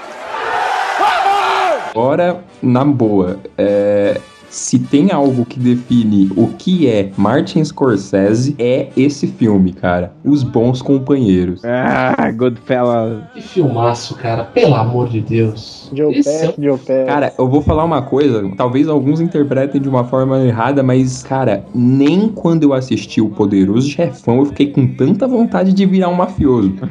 É, eu já interpretei errado. Aí não é pra você pensar que um é melhor que o outro, que o outro é melhor que um, entendeu? Entendi. E outro A- dia- foi E, maior, eu- né? e eu vou te dizer que eu tava outro dia discutindo com o Bruno que ele tem cara de bandido. Que isso, cara? Preconceito isso. Caralho. É. Caralho. Não, a gente tava, tava, tava andando de carro e ele, ah, é que eu não sei o que lá, mas eu tenho cara de bandido, então tá de boa, não sei o que lá. Eu, é, Tem mesmo. Ah, É que eu falo tá que eu não tenho medo de andar na, na, na minha quebrada. Eu que eu chego da faculdade meia-noite, né? Aí o pessoal e subo a pé pra casa, o pessoal pergunta se eu tenho medo. Eu falo, não, é mais fácil pensarem que eu sou bandido. Até porque é a tua quebrada, né? Exatamente. Os bons companheiros é onde o acho que o, o Scorsese ele afirma também aquela fama que ele tem de que com ele, seja quem for, atua bem, né? Porque ele conseguiu fazer o Ray Liotta o. Ray Liotta, né, cara? Puta que pariu. Atuação da vida do Ray Liotta, né? É. Caraca. Dele e do John Pesci, né? Tanto que o John Pesci ganhou o Oscar, né? De ator coadjuvante com esse Cara, filme. o Joey Pesci, ele tá tomado. Tomado. É foda, cara. Tal- Baixinho é embaçado. Não, engraçado que a gente tava falando do filme anterior de Jesus Cristo, né? Religião, essa coisa pura, Jesus. Meu, o John Pesci é o capiroto solto no mato, né? É. John Pesci, pelo amor de Deus, cara. Aquela parte que ele fala assim, você tá achando graça? O que que você tá rindo pro Eliota? Eu me tranquei todo naquela hora. Se ele vai tirar a arma aqui. Não, cara, a construção dessa cena é O que você tá rindo? Tá achando alguma coisa engraçada? Não, deixa Ah, ele falar, ele já é adulto. Funny, É. funny how? Meu, a construção Like dessa cena é espetacular, cara, porque ele coloca ele, ele naquele ambiente da, da casa noturna, né? E os abajures todos cobertos de vermelho, dando esse, o que eu falei, essa atmosfera meio demoníaca. E ele tá contando, e essa história que o, que o cara fala, meu, você, você é engraçado, ele tá falando de uma vez que ele, que ele foi pego pela polícia, mandou, mandou o policial fuder a mãe dele, o policial deu, deu nele, apagou, ele apagou, e quando ele acorda, olha o policial e fala, e aí, fudeu tua mãe ou não fudeu? e aí os caras todos começam a rir, né, da história, e aí ele começa a falar, ah, você é um cara engraçado, né? Aí você fala, puta, quem já não se viu nessa situação, né? Que você fala uma merda, se pudesse voltar no tempo, cara. Sim, e, e, e mostra como o personagem do Joe Flash é um cara extremamente inconstante. Você compra, você compra que ele tá, ele tá meio puto, né? Ele, ele, ele porque, exato, porque ele compra, é que eu falo, porque o Scorsese, só nessa cena, ele faz todo aquele trabalho que a gente falou que ele fez no filme todo no Taxi Driver, de construindo a tua expectativa e o que você percebe da cena. Porque durante ele tá contando a história, chega um cara para falar de uma dívida. E o cara falou, oh, não fala, não fala nada pra ele, não fala nada. Entendeu? Ele, ele no, nos mínimos detalhes, ele vai pontuando para você como é aquele cenário todo. E por que que o, o personagem do, do Ray Liotta fica morrendo de medo quando, ele fica perguntando. É engraçado como? É, você, tinha, assim? você tinha falado que o De Niro lá no Taxi Drive era uma panela de, de pressão prestes a explodir, né? O Joey Pesci, ele é uma panela de, de, de pressão que explodiu e você tá tentando pôr pino, tá ligado? Sim, sim. E com ogiva nuclear dentro. Cara, é um papel sensacional, né, velho? Sensacional. Não, é incrível, é incrível. Tem, tem cenas incríveis nesse filme, né? O, o Ray Liotta pegando, pegando o revólver dentro do carro e, descendo a coronhada no nariz do cara que mexeu com a namorada dele. Ah, Não, mano, violência lá, violência é lá Scorsese, né, cara? Exatamente, meu. Quantas vezes você não teve vontade de quebrar a cara de alguém daquele jeito? Cara, mas isso que eu gosto desses diretores dessa época. Quando os caras vão fazer uma cena violenta, eles pensam em algo diferente. É tipo o poderoso chefão, saca? Tipo, quando o cara pega um, uma lata de lixo na rua e começa a dar na cabeça do malandro. Sim, sim, porque, porque aí não é violência, é raiva. Ele consegue colocar Exatamente. a raiva pra fora. Porque e quando eu... você tá com raiva, a primeira coisa que você vê, meu amigo, você vai usar. Exato, você não vai ficar dando golpe de karatê no cara. Você, fica, você quer destruir ele de qualquer maneira. Como o, o Joe Pesci faz no, no, no, Logo no começo do filme, que ele abre, abre o capô do carro. Essa cena é incrível. e você, pô, tem um cara morto, não, não tá dele, morre, morre, morre, seu filho da puta, morre! É, cara, é, é meio, como é violento esse filme, gente. É uma, é uma terapia, praticamente. Não, esse é. é. cara, esse é. É uma catarse. E, e aí entra aquela questão de ritmo que o Duzá tava falando. Porque esse filme é longo no sentido de horas de duração, mas ele passa tranquilo, você não sente nada, cara. Não, parece que é um filme de, de meia hora, saca? E ele vai e você percebe que ele vai variando a, a, velocidade das cenas e do tempo ao longo do filme. Ele corre e depois faz uma cena mais longa. Ele corre e uma cena meu. No final que tá, o, tá aquele, aquela, aquela paranoia do Ray Liotta com o negócio do helicóptero e não que eu tenho que fazer um molho e, e meu aquela aquela maratona da morte do inferno. Gente, o que, que é aquilo? O Ray Liotta entra no, no, no, no mundo das drogas, né? Das dorgas. Nossa, é, exato. Dorgas, Manolo. e aí dá tudo errado, né? Começa... E outra, de novo, baseado em fatos reais, né? Sim, sim. Cara, esse, o personagem do Ray Liotta, ele existe, ele realmente dedou a máfia toda. Sim, Alcaguete X9. E entrou pro programa de proteção à testemunha. E lá, o que eu gosto do. Assim, o personagem do Ray Liotta, eu gosto muito dele quando ele é retratado ali ainda moleque, deslumbrando a máfia ali da janela e fazendo aqueles primeiros serviços e tal. E, e, e, aquele primeiro teste que quando ele é preso a primeira vez e todo mundo comemora que ele não delatou ninguém. É, aê, perdeu a virgindade! Aê. Puta, cara, e aí aquele glamour daquela cena incrível, aquela cena, aquele plano sequência que ele entra com a namorada pelos fundos do, da casa noturna. Aquilo, é aquilo cara. Aquilo é, é por isso que eu falei, cara. Eu queria ser um mafioso, velho. Eu queria viver aquilo. Quem, quem, não quer? Quem não quer, entra lá, vai dando, vai dando gorjeta de 100 dólares pros caras, brinca com o cara que tá dando uma massa na garçonete ali atrás, ele tá pela cozinha. O cara tira uma mesa da puta que o pariu da casa lotada, ele bota debaixo do palco Cara, Pra você, porque você é foda, mano. exatamente porque você é o cara mais foda da tua quebrada, meu irmão. Pô, bicho, quem não, quem não quer uma vida dessa, né? Quem não quer. Nossa, é, é, é muito, é que eu falei, muito catártico, né? É um filme que você se identifica demais, você quer estar lá dentro. Ah, e entra uma coisa que o Cedo falou aí, brincou aí do lobo, que é aquilo, o cara viveu. Tudo bem, você viu quando como o cara terminou no no- na proteção às testemunhas lá do, do FBI. Mas o cara viveu aquela parada intensa, saca? Isso aqui é importante na vida, Bruno. ô, ô. Viver. Foda-se Hoje, tudo. hoje em dia é o seguinte, você vai num evento e fala, eu tenho um podcast, você consegue essas Exatamente. coisas. É, dá tapa na bunda de todo mundo. É, entra naquela filosofia, né? De que o que importa é o trajeto e não o destino, né? É, o- Bonito isso, cara. é claro, não existe caminho pra felicidade, a felicidade é o Nossa. caminho. Eu vou escrever no Facebook essas frases. Então você quer dizer que os fins justificam os meios? Quer dizer, é isso? Ou coisa assim? Pode ser. Ou os Na verdade, eu não meios tô defendendo nada fins? aqui, viu? Só tô jogando no ar. É isso aí. And the Oscar goes to Martin Scorsese. Let's knock this motherfucker out of the park!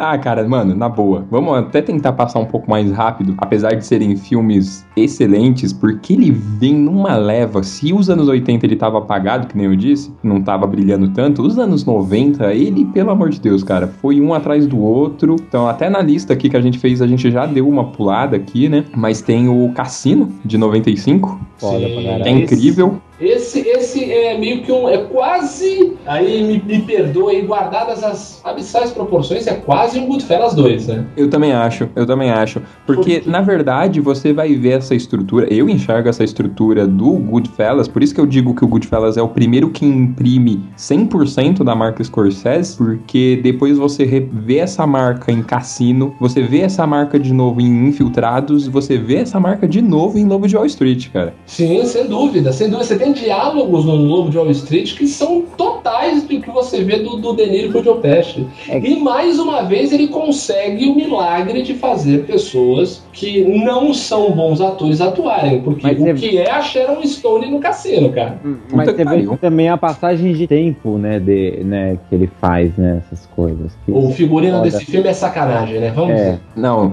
em termos técnicos de, de montagem, figurino e tudo, puta que pariu, meu amigo. Na moral, velho. Porque e esse filme ele vai. de trilha sonora foda, né? Puta, Cassino tem uma trilha tudo. sonora. Porque o, o filme ele vai se passando durante um bom tempo, né? Então, tipo, Sim, em, sim. termos de storyline, assim, vai pegando várias 20 anos, décadas. quase, É, uns 20 anos, não é isso? Pega, pega. an- ano- começa no final dos 60, vai de 70, 80, não é isso? Pega os anos 70 inteiro e É, começo é- dos é- 80, né? tem, tem um salto ainda no final, né? Também. Sim, maior, né? Depois de tudo, né? Isso. Então você vê aí que, tipo, puta, e aí o, o figurino acompanha, a trilha acompanha, tudo acompanha, cara. É maestral. A forma como que ele conduz isso é foda. Sim, sim, e tudo, né? A produção, que puta produção, né? De ir localizando, mostrando a- as mudanças dentro do cassino, né? Da, da- das pessoas, o, o- o- aquela câmera com narração, aquela história do, do, do idiota que fez um livro caixa pra contar as despesas de transporte que ele tava tendo, e por isso que ele conseguiu o, o- o FBI puxar o filme que tinha um puta de esquema de máfia nos cassinos. É, porque, puta, a, a, a porra toda. Aliás, de novo, né?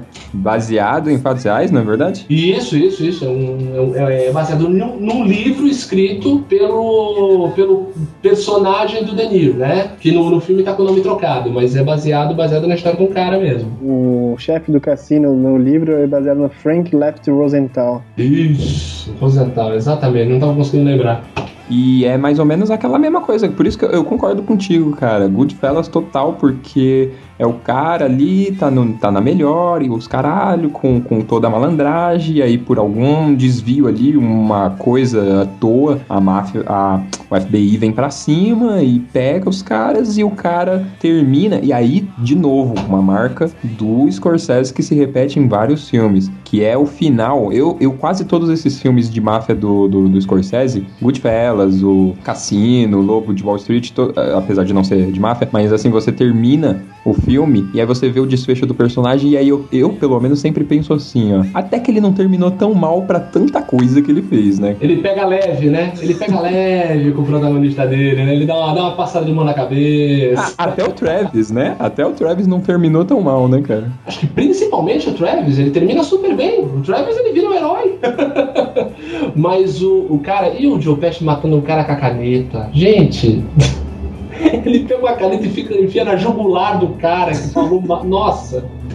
E, e, morre daquele jeito maravilhoso, né? Isso de que eu ia cueca falar, espancado no deserto. Isso que eu ia falar, cara. E o Joey Pesci praticamente replicando o mesmo papel do Goodfellas também, né? Sim, sim, totalmente o, o homem bomba relógio, né? Podendo fazer merda em tudo quanto é lugar, né? O cara que, o cara que assaltava as casas em Las Vegas e daí depois voltava para casa de manhã para fazer o café da manhã do filho. Sim, sim. E, e, acho que o que imprime, realmente, né? Como o Goodfellas imprimiu essa marca do, do Scorsese e em seguida tu tem esse, o cassino arrebentando, não é à toa que hoje por mais que o Scorsese tenha vários filmes diferentes, ele ainda é conhecido por dirigir filme de máfia, né, cara? Sim, sim. Tanto que depois ele vai fazer o em 2002 o Gangue de Nova York, né, que ele chama de Velho Testamento da Máfia, mas é um filme que parece que ele não termina, né, cara? Aí a gente falou tão bem dele de ritmo, essas coisas. O Gangue de Nova York não tem ritmo nenhum, o filme é longo, longo. Cara, o, o Gangue de Nova York, eu vou te falar que é um filme que eu tenho aqui na minha coleção. Eu comprei no escuro, porque Scorsese você pode fazer isso, né?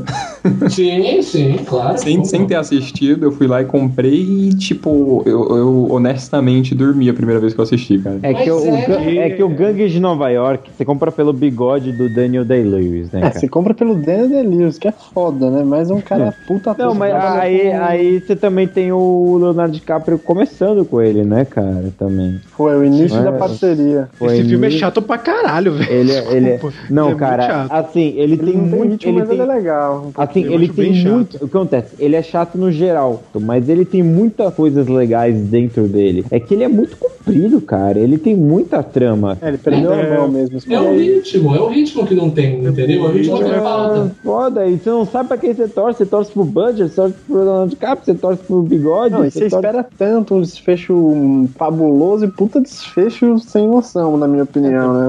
Florinho. É, então, você não sabe pra quem você torce. Você não sabe se torce pro Leonardo DiCaprio, se torce pro Daniel Day, no final você torce pra acabar. É, o que ele quis pontuar é que, na verdade, eles, tipo, os dois eram a mesma coisa, né? Tipo, não era um inimigo do outro, eles, são, eles eram os oprimidos pela política atual, os imigrantes. Um veio da Itália, o outro veio da Irlanda, os caras ficavam lá esquecidos lá. Acho que ele quis retratar a situação da época mesmo, né? Porque não dava pra escolher nenhum lado. Mas é um filme, é um filme com um orçamento um pouco maior do que o que ele costumava trabalhar também, né? É, um dos maiores orçamentos que ele trabalhou, e acho que por isso que deu, deu problema no filme, porque foi, teve muito palpite de produtor aí. Ah, com certeza. Teve muito palpite de produtor e É, aí. qualquer diretor, mesmo um diretor tão grande quanto o Scorsese, quando entra dinheiro na jogada, vai ter que fazer concessão para o estúdio, né, cara? Não tem jeito, né, velho? Sim, o dinheiro sim. manda, o cara botou o dinheiro dele lá, ele quer isso, quer aquilo, aquilo outro, e acaba, né, distorcendo um pouco ali da visão do diretor do filme, né, cara? Manda quem assina o cheque. Sim. Não, mas de qualquer jeito, assim, eu hoje, se eu assisto o filme, eu gosto. Mas a- se você assiste o filme sem entender Não, o filme é bom. O filme todo é o bom. filme, entendeu? Você, você, você tá preparado pro filme, ele realmente vai ser chato e vai cansar. E você Mas vai é, ele, é, ele cansa. Porque ele é muito longo mesmo, cara. Ele é, eu muito acho longo. que você tem que fazer aquela preparação que a gente É. comentou de se preparar pra ver o filme. Se for ver na É. vibe errada, fudeu, que é muito. É, é igual ver um filme do Kubrick. Exatamente, É, eu ia dar Ah, exemplo do chato pra 2020, caralho. cara. And the Oscar goes to Martin Scorsese. Let's knock this motherfucker out of the park! Bom, vamos retornar um pouquinho no tempo aqui do, do Gangs de Nova York e voltar pro ano de 91, né? 91, né? Isso. Cara, Cabo do Medo, que também tá na minha coleção, e que puta que pariu, cara. Por mais que seja um filme. Talvez um pouco despretensioso também, né? Num... É uma É um remake, né? É uma refilmagem, é um filme com Robert Mitchum, dos anos Ele é- 50, né? Assim, ele é, entre aspas, meio toscão. Sim, né? sim. Concordo. É, ele não é um, né? ele não é um puta filme, tipo, que você pode comparar com Bons Companheiros, Taxi Driver e tal. Ele tem aquele estilo de toscão. Na verdade, É, na minha opinião, Perseguição, né? ele só tem uma coisa que faz ele ser realmente um filme bom e não é nem tanto o Scorsese, é o De Niro. Niro. cara. Exatamente. É o Sabia. De Niro. Deniro, mas, mas é porque é simples. Nesse caso aí, o Scorsese chegou pro Deniro e falou assim: vai. Vai, Soltou o escudo. Soltou a coleira. Soltou, soltou Vai. a coleira e falou: pega! vai, ganha dinheiro pra mim, ele falou. Mas Ele deu uma sinopse pro De Niro e falou, faz aí, né, cara? é, ele tá chateado com, com o advogado. E vai. Foi nesse filme aí que ele destruiu os dentes aí pra, pra se É, fazer o isso. Max Cady. Exato, exato. Foi aí que ele paga, ele paga o médico cerca de 20 mil dólares, se eu não me engano, pra destruir os dentes dele e depois paga muito mais pra.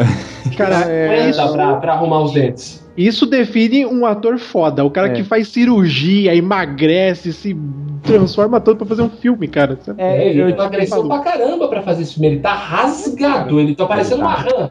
Ele é tá, maluco cara. pra caralho. É, eu tinha confundido com o, o Toro Indomável, porque no Toro Indomável ele engorda e faz, ele também sacrifica, entre aspas, né? cara? Isso, Ah, não, mas isso era default do, do- do- do- dos primeiros filmes dele, né, cara? Sim, sim. É, É, aí o Robert De Niro também, depois desse do, do Cabo do Medo, aí ele vai fazer mais alguns filmes e também a gente vai tendo Acabou, saudade né? dele, né? É, é, por aí cassino mesmo. ali, né, e tal. É, o Cassino, vai põe mais uns dois, três e depois Saudades de Niro Val. só pagando a reforma. Deixa eu só falar uma coisa muito foda do, do Cabo do, do Medo, que é uma, uma- um episódio dos Simpsons que o Sideshow Bob. o Sideshow Bob faz igual, cara. A perseguição do Bart é muito bom. É foda esse episódio, eu tinha certeza que quem ia lembrar. Eu nem quis falar, porque eu falei, mano, vai ter alguém que vai lembrar e vai ser o Cido, cara. Cara, é muito bom esse episódio, cara. Igual o filme. Só pra finalizar, é cheio de frases de efeitos e. e puta que pariu, é, é muito foda. Esse vilão é. Chupa- é- A chupada no dedão lá da. da- Ah, é, é verdade. Não- a gente não pode passar sem falar que ela tá um. Nossa. É, Uma ninfa, né, cara? Uma ninfa. Fetinha ali, a Juliette Leals. Juliette Lewis, que dá, dá, dá a famosa chupada no dedão do delírio.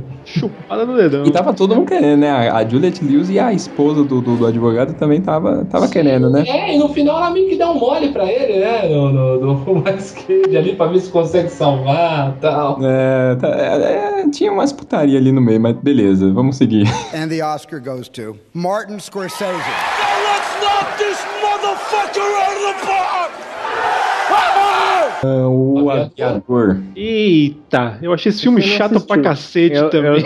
eu também não achei assisti porque chato. ele tem, eu, já, eu tenho um preconceito com esse filme da porra. Eu achei bem chato.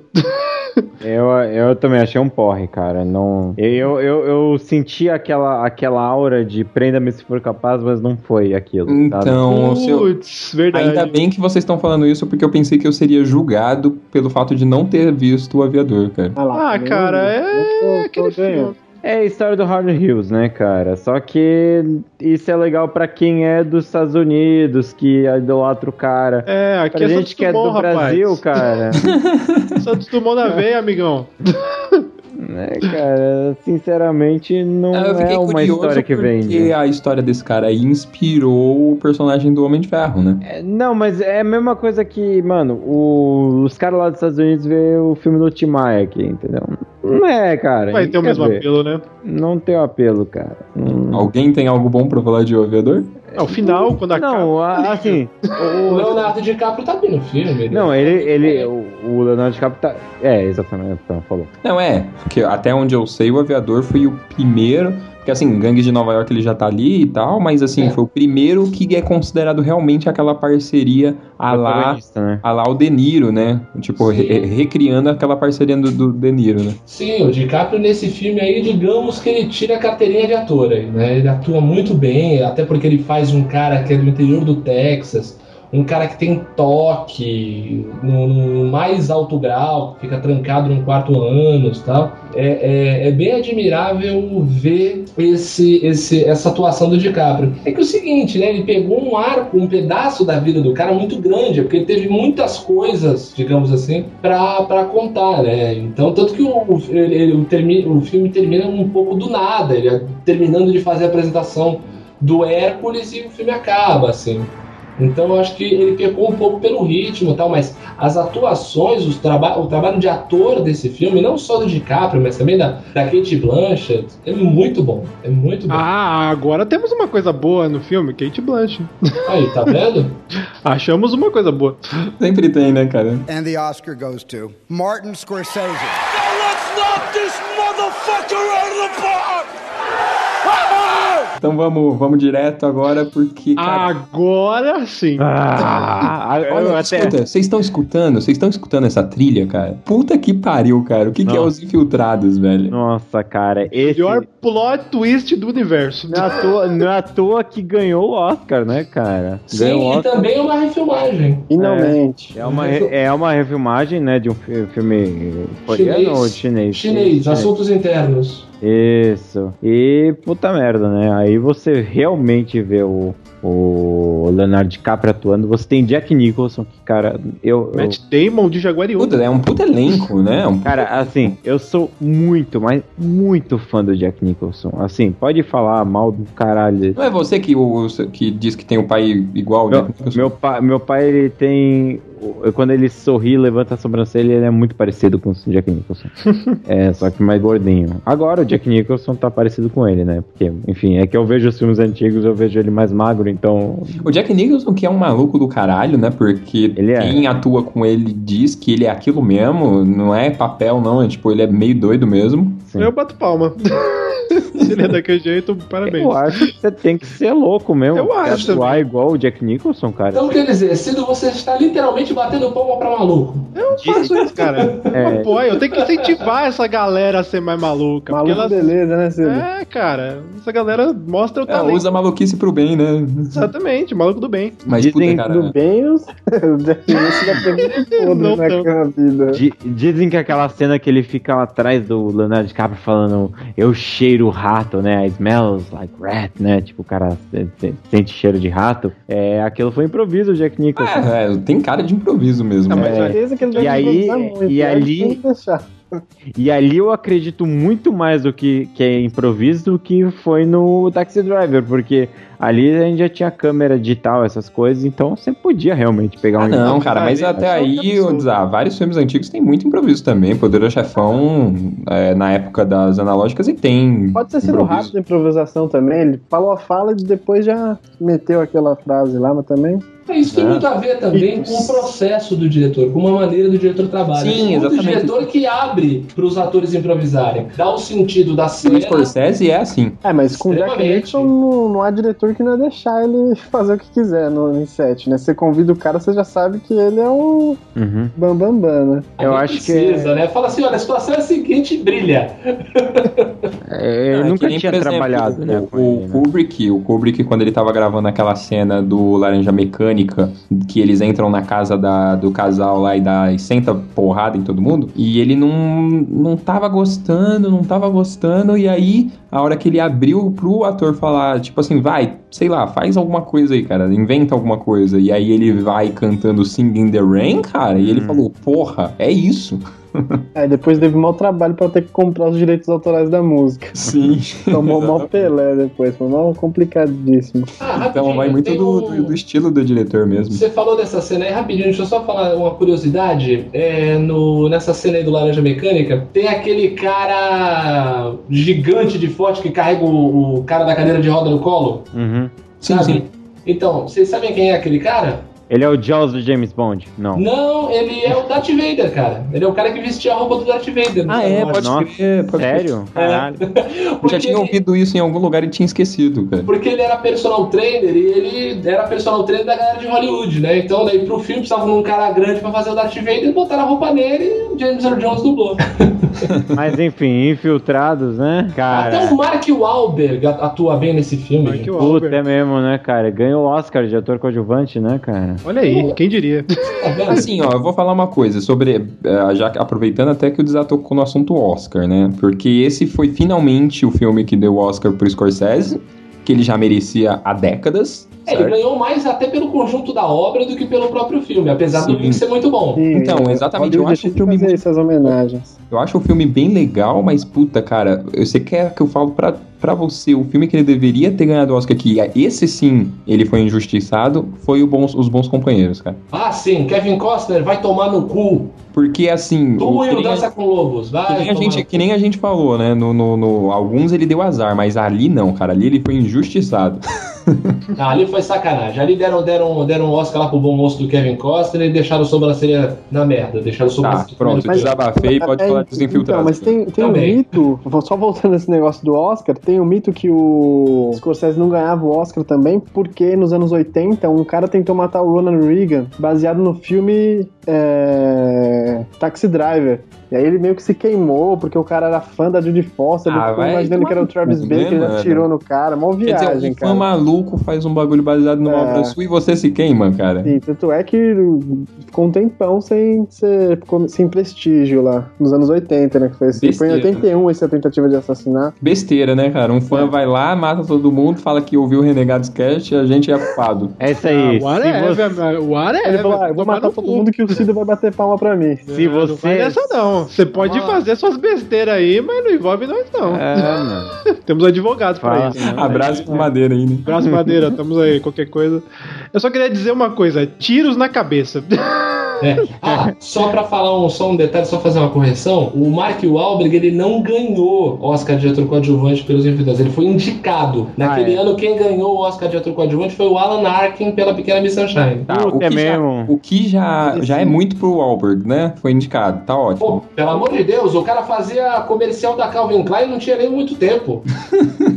O, o Michael Sheen nessa, nessa série, nesse filme tá foda, cara. Martin. Tá todo. Martin Sheen. Ah, desculpa, é, eu tô. O Martin Sheen, pai do Charlie Sheen. É isso, isso. Ah, tá todo Mas- mundo foda nesse filme, cara. Esse filme é foda, mano. É, isso é Muito muito foda, cara. E assim, o plot desse filme é muito bom. E essa reviravolta, esse plot twist. Não, a- o final é puta que pariu. Você É, não vai espera aquele final, caralho. Você fala, Eu acho- caralho, caralho. Eu acho que eu não me surpreendi assim com o final desde o sexto sentido. É uma baita rasteira, né? É uma Sexto baita Sentido- rasteira na expectativa. O sexto sentido eu tomei o spoiler que me contaram o final mesmo. Puta, você tive- perdeu uma puta experiência. cara. Eu perdi, eu já Não, aí você tem que ver os All Suspects agora. Qual? Ah, assiste. Ah, Usa o All Suspects. Tá, tá bom. Mas o. Puta, o final do Infiltrados é muito foda, cara. Tipo, Não, e ó, sua mano, cabeça literalmente. Vamos, vamos combinar, que ideia, né? Um infiltrado da máfia na polícia e um da polícia na máfia, e cada um tentando descobrir quem é o, o infiltrado. Puta que pariu, cara. Não, o plot é muito bom, cara. Não, e, e amarradinho, tanto a ponto dele fazer algo que talvez na mão de outro diretor ficasse uma forçação de barra, e na mão dele ficou legal, que é o fato dos dois lá pegar a mesma mina. Hum, verdade. Porque, puta, é, dependendo de quem fizesse esse lance aí nesse filme, ia ficar meio forçado, né, cara? Que não é com qualquer mina, né? A Vera Farmiga que é lá em casa, né? Sensacional. Mas é, é foda, cara. O filme é foda. O DiCaprio tá sensacional nesse filme. Tá muito bem, né? Contido, né? Fazendo um cara contido, né? Um, um, um papel totalmente diferente do que ele já fez, né? Papel difícil pra cacete. Pa- Não, não parece, mas é um tipo de papel até muito mais difícil do que ele fez no, no Aviador, por exemplo. Ele definiu como ator ali, de apagou tudo o Titanic, todos os filmes lá que ele fez no passado. Ali, pra mim, ali, ele Sim. puta, um puta ator. O cara pode fazer qualquer coisa. Eu, sei, eu acho que o DiCaprio ele já tinha esse potencial de, de grande ator faz tempo. Só Eu que também o Titanic estragou ele, entendeu? É, então, ele ficou Mas- marcado por causa da porra do Titanic, mas ele É, tinha feito aquele eh, o de adolescentes lá, lembram? Gilbert Grape. Aprendiz de Sonhador. Isso, esse filme é muito foda que ele tá também, faz cara. muito bem, ele, Ele- faz ele- com problema, problema mental, né? Muito bom. É, filme é foda. Aí um depois veio o que chora, Titanic né? que colocou ele como galanzinho. Aí. O que, é o, o que é o preconceito, né? Porque hoje eu vejo, hoje se eu vejo o DiCaprio num filme, eu falo, porra, esse, eu vou ver esse filme, tá ligado? Hoje você vai no cinema porque é o DiCaprio. Exatamente. É, Eu protesto porque eu gosto de Titanic e ele tá bem no filme. Não, longe, Mas, mano, divide a tábua, velho, divide. Ninguém falou mal de Titanic. longe de falar mal de. Titanic, cara. And the Oscar goes to Martin Scorsese. Let's knock this motherfucker out of the park! A ilha agora, né, cara? Eu sempre confundo esse filme com a Cabo do Medo, Ilha do Medo. Não, pera aí, a Ilha do Medo ou a Ilha? A Ilha do Não, Medo. a Ilha do Medo, Ilha do Medo. Ah, Medo tá. Porque tem, o, porque tem o filme A Ilha que é uma É bosta. uma Ah, droga. do Michael Bay, né, pô? É. Mas vamos falar da ilha que é legal. A Ilha do Medo que o pessoal fala que saiu na mesma época que o que o Inception, né? Que com o mesmo ator. Pararam pra caralho, né? Porque a história Compara é bem igual. Porra, É mano. mesmo, é uma mulher, o mesmo problema. Que, tem que- ator, que atormenta o cara, que não sei o que. É lá. bem a mesma linha. É tudo, é tudo dentro da cabeça, thriller psicológico. Assim, Então, mas se o filme sai junto, eu, eu jamais comparo, sabe por quê? Hum. Porque, cara, é muito difícil, visto o tempo de produção de um filme, que um tenha se influenciado em qualquer sentido por outro, né? Não, eu acho também que não tem nada a ver, não tem nada a ver. O problema era que a, o princípio ali da, da, da, da trama era a mulher, né? Que ele tinha um problema com a mulher, e era o mesmo ator. e o DiCaprio tava nos dois, aí você faz aquela comparação, mas. É, às vezes o DiCaprio, o DiCaprio fala espionagem, né, cara? Tem nada a ver uma coisa Sim, com sim. outra. Não, porque geralmente quando você levanta essa que- esse questionamento, geralmente é quando vem em seguida, né? Tipo, sai um filme num ano, o DiCaprio fazendo um tipo de papel, aí dois anos depois, um novo filme dele fazendo um papel, tipo, parecido. Aí você sempre vai acabar comparando também, né? E é foda que... a, gente, a gente pode começar a comparar aqui, porque no caso do Inception, a gente tem o Nolan, que é um puta diretor hoje, né? Teoricamente, né? O pessoal acha- É, sim. Interestelar. É um grande diretor, Ah, mas se você comparar com o Scorsese, Eu- ainda tem muito pra aprender, né? Tudo bem, eu não vi Interestelar ainda, mas. Falaram mal pra O- caralho. de Interestelar. Não sei, tem gente falando bem pra caralho também. Eu vi eu muito vi de uma- mal. Ó, o, Eu- meu, eu o, meu, muito. o meu irmão assistiu Interestelar e falou assim: Cara, é uma bosta, parece 2001. Porra! Então é bom, né? É, é, então é, é. Seu irmão foi babaca, então. Meu É, irmão. então, ó, eu Então, assisti o. Interestelar e eu gostei Você gostou, bastante. cara? Achei Ah, muito então- legal o filme. Não vi Achei ainda. muito legal. Assim, eu entendo, eu, eu li as críticas que falam mal do filme, assim. Li o, li o Pablo Vilaça falando que o, o filme é espetacular nas duas primeiras horas e no final ele acaba É, eu vi, muita patinando e gente, tal. eu vi muita gente reclamando do final, realmente. É, do filme em si. Por exemplo, eu, particularmente, eu odeio o finalzinho. Quando eu falo finalzinho, é o finalzinho mesmo. Aquela cena do Taxi Drive quando mostra os jornais e aquela carta que ele recebe. Eu não gosto. Eu acho que o filme deveria terminar com ele lá na sala da. Quando ele Ele sa- termina. Com ele sangrando, né? Isso, com ele sangrando e apontando pra própria cabeça, e aí vai pra aquela cena lá fora, mostra aquele tumulto, e pra mim acabou o filme, entendeu? É, podia acabar Mas eu não vou falar que o filme é uma merda por causa daquela ceninha a mais ali que, na minha opinião, é desnecessária, sabe? Exatamente, tu não vai pegar a palma de ouro do filme e jogar na lixeira. pô. Exatamente. Valeu, valeu a pena. Mas o, voltando aí à Ilha do Medo, o Scorsese ele acaba indo, apesar de, de ter essa história que o pessoal falou, da semelhança com a origem, ele vai pra uma área que ele explorou, né? Ele vai pra um filme de suspense mesmo, né? Ele vai pra um filme que, Eu que gosto puxa- bastante daquela parte de detetive, saca? Bem. bem um- Sim. Ele lembra aqueles Certo. filmes noir, né? Aqueles... Exatamente, tava tentando puxar essa palavra. Lembra bem isso, cara. Eu gostei bastante disso. É Porque é- é a é o época que eu mais gostei, na verdade. Né? É pra localizar, né? É a época que se passa o filme, né? Isso, foi o, O que eu mais gostei, na verdade, do filme. É muito legal. Ilha do Medo é um filme muito interessante. Filmaço. Eu, eu acho uma pena que ele, ele, ele teve muito pouca divulgação aqui no Brasil, né? Ele É, passou então, muito pouco eu- cinemas, ficou muito pouco tempo. Engraçado Verdade, eu porque foi o maior faturamento, né, do Scorsese. Pô, cara, lá nos Estados Unidos ele arrebentou, cara. O nome é Shutter Island, né? Em inglês, né? Um- Isso. Lá ele arrecadou demais com esse filme, cara. É muito, muito engraçado, muito, muito interessante aí. E E o Mark daí Ruffalo, né? Tem o Mark Ruffalo. tem o Mark Ruffalo, né? Cara, é mesmo. E ele daí tá bem ali, cara. Ele não tá o, ruim, não, hein? o Marco Ruffalo bem. é o assistente dele lá? O... Isso, é o, o, o, o companheiro dele lá que Pode investigando. crer, cara. Nossa, eu tinha esquecido disso. O Mark Ruffalo é um bom ator. Mas, não, ele, ele não, eu não considero um bom ator, bom, cara. não, cara. Ele é mediano. Ele é Sabe, ok. And the Oscar goes to Martin Scorsese.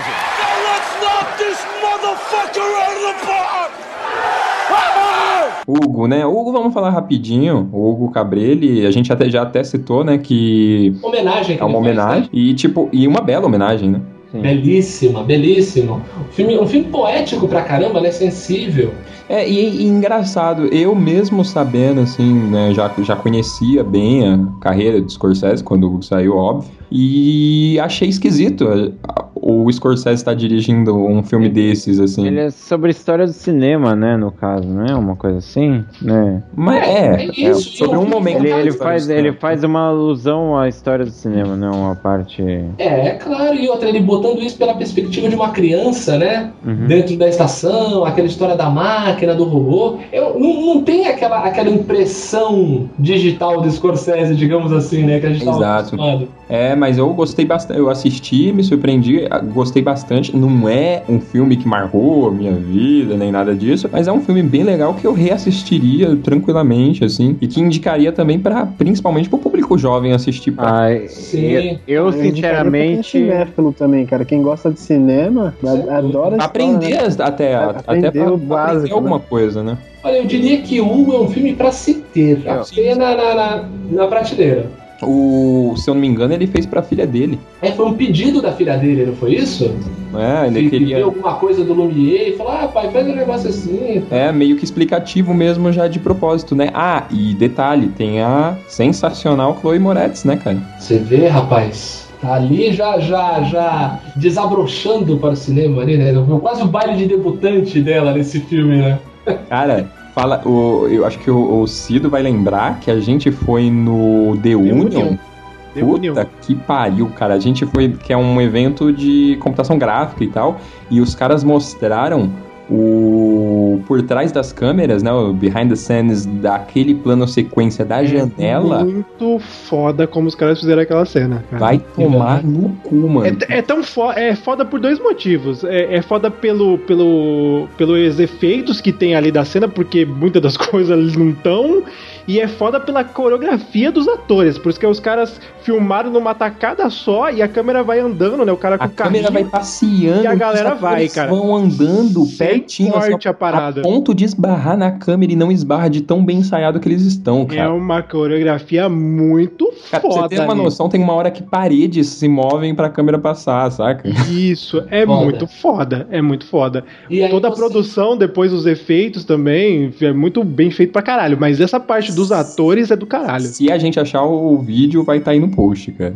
E Vale a você pena. vê que aí é o caso que, que muita gente fala que, ah, filme com efeito especial, 3D, ah, é filme blockbuster, é só pra, pra molecada, mas ó, você tá vendo aí um cara do cinema da década de 70, um cara, digamos, podemos chamar agora de velha guarda, entendeu? E tá usando a tecnologia a, favor dele, tá usando a tecnologia pra ajudar no filme. Entendeu? Usando 3D, pô, o 3D do é incrível, né? É um, é um, é um filme usando a tecnologia, um filme legal pra caramba, mas um filme com poesia. É, e você bem disse, é isso mesmo. O Scorsese é um dos poucos diretores dessa época que abraça o 3D, né? Só que ele abraça o 3D que a gente, que eu concordo, que é o 3D, é aquela Complementar, não complementar, a exatamente. arte, né? Exatamente, não é pra chamar atenção pro 3D, e sim pra melhorar o filme, entendeu? Mas isso é em qualquer arte, por exemplo. qualquer arte, o, concordo. o- você, o teu ilustrador, por exemplo, o cara que desenha à mão, ele tem que ser, ele é bom. O computador tá aí pra ajudar ele a ser melhor. Sim. Não o, computador é a muleta Você quer, ver, você dele. quer ver um exemplo bem Entendeu? prático disso? Uma vez eu fiz um workshop de flash. Flash mesmo, de câmera fotográfica, certo? De como utilizar melhor o flash. Eu tava aprendendo fotografia e tal. E o meu professor, ele falou uma coisa bem interessante, que isso se aplica em várias partes da arte, cara, que é ele falava assim, ó, o flash bom, bem utilizado, é o flash ninja. É aquela foto que você fala, nossa, que iluminação bacana, e você nem para pra pensar que foi flash, saca? Sim. Ele tá ali pra complementar e você nem percebe a, a, a posição dele ali, você não, não percebe que teve aquele recurso. Então o 3D, eu acho que é o mesmo princípio. Ele tá ali complementando e deixando aquela coisa melhor e não tá chamando atenção pra si, né, cara? Exato, é a favor, né? Fazer parte, é como a luz, né? And the Oscar goes to Martin Scorsese. Let's knock this motherfucker out of the park! Bom, vamos partir pro próximo. Ah, é agora. agora sim. Bom, praticamente pra finalizar, né? Um grande estilo. Um exemplo de vida. Jordan Belfort. Como se deve viver por Como Leonardo DiCaprio. Vive la vida louca. Cara, só pra resumir o que, que é assistir o Lobo de Wall Street, eu assisti ele a primeira vez e na mesma semana eu assisti mais duas vezes, se eu não me engano. E uma delas foi na casa do meu primo e ele tava assistindo, eu tava assistindo pela segunda vez, ele pela primeira. E ele diz, ele não acreditava, porque toda vez que o filme parecia que tava caminhando pra uma Pra acabar. conclusão, vinha algo novo, vinha uma parada, tipo, Cara, isso eu acho mais legal do filme, cara. E o filme passa voando. Voando, né, gente? Vai por E mim. tem três horas a porra do Tem filme. três horas. Mano, Três horas você, que você não sente. você não percebe, cara. E o filme, ele é engraçado pra caralho. Muito bom, cara. ele é muito, engraçado. engraçado. mano. Ele é muito bom, cara. É genial esse filme. Eu, eu acho que é, não é o meu filme favorito do Scorsese, mas, cara, é um dos, porque ele tá se adaptando ao ritmo atual, né? Entre aspas. Exatamente, é o que a gente falou, cara. É um senhor de 71 anos que não envelheceu, cara. Ele tá aí, velho. Parece tá um diretor de 25. Parece um cara de 25 anos dirigindo o filme. Assim, Porra, com esse- jovialidade, com, com energia. Mas um cara de 25 não faria um filme de 3 horas. Teve o último filme de 3 horas, foi Transformers, é uma bosta. Puta, verdade. Os filmes de hoje em dia tem uma hora e meia, a galera reclama ainda. É. Eu achei muito legal que não é só ele também. Teve aquele, o cara do Killer Joe, vocês assistiram? Killer Joe. Killer Joe, do diretor do Exorcista. O cara tem 80 anos e o filme é insano também, cara. Mas Caralho, qual o nome em português? tão, velho. Qual o nome em português, sabe? É Killer Joe, matador, matador de aluguel, com Matthew McConaughey lá. Puta, mas você só falou coisa boa. E Matt McConaughey também que tá numa. Num, Sim, puta, é um filmão, cara. Quem não assistiu, procura. O filme num é momento insano, excelente. cara. Cara, É, vale a pena, ficou a dica. Você citou o Matthew McConaughey, é incrível, né? O Não, Matthew é- Aliás, né? Ele aparece 5 minutos Exatamente, cara. num filme de 3 horas e você fica as 3 horas do filme com saudade dele. Verdade. É foda que eu tinha acabado de ver True Detective, cara. E, Puta, que, que sério, já. e cara, assim, eu não tinha ainda visto o Clube de Compras Dallas e, e eu assisti o, o Wall Street e eu falei, caralho, mano, quem é esse cara, velho? Porque quem é esse Matt McConaughey que eu não conheço, né? Tá ligado? E Que... é tudo na mesma sequência. Porra, mano. Joe, True Detective. E, e, e clube de compras, cara, do nada, tipo, ele tomou uma semente dos deuses ali e virou o ator, tá ligado? É. Ele. Puta que pariu, Cara, velho. o, o, eu assisti o Lobo e eu falei, finalmente, finalmente o DiCaprio vai ganhar um Oscar. Puta, era eu também, eu tava nessa dessa fé. Aí, cara, um pouquinho antes do Oscar, eu tava naquela vibe de ver, a- de tentar ver o máximo possível dos filmes que estavam indicados, né?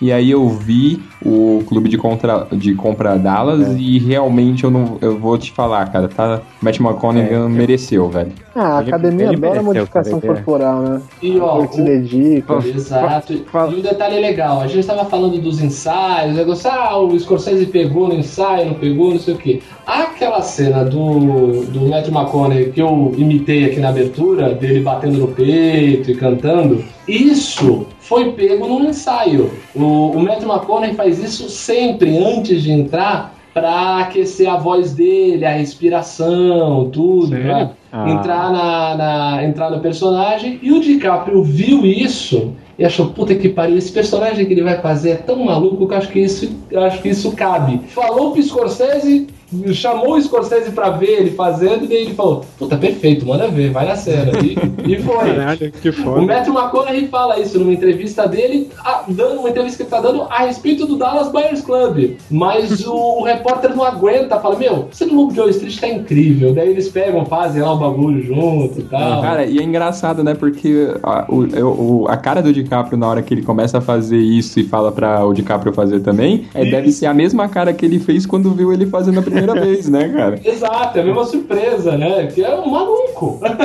um maluco. Muito bom, Não, cara. mas, mas esse filme, ele tem aquilo que eu tava falando, que a gente comentou, acho que foi no Toro Indomável, não lembro agora em qual filme, que falando tanto filme, que é da crescente e decrescente do filme. que, tem do, bastante. É, que, meu... você- Variação de ritmo, né? variação de ritmo, ele tá toda hora. E, e então você fica na, na adrenalina.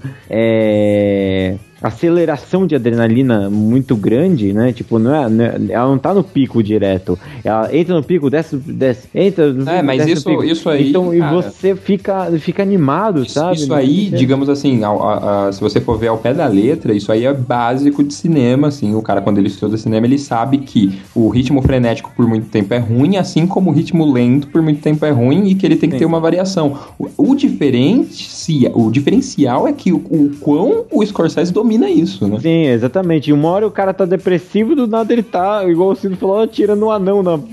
Cara, Então, puta, essa outra- cena do anão é muito foda. Eu queria ter um anão na empresa. Chefe, mas ele não. não- Essa Cara, variação, é isso, essa, cara. essa variação maluca aí de depressão e mania, a gente vê em quem? Em quem usa drogas. O que, que a gente mais vê no filme? Cocaína.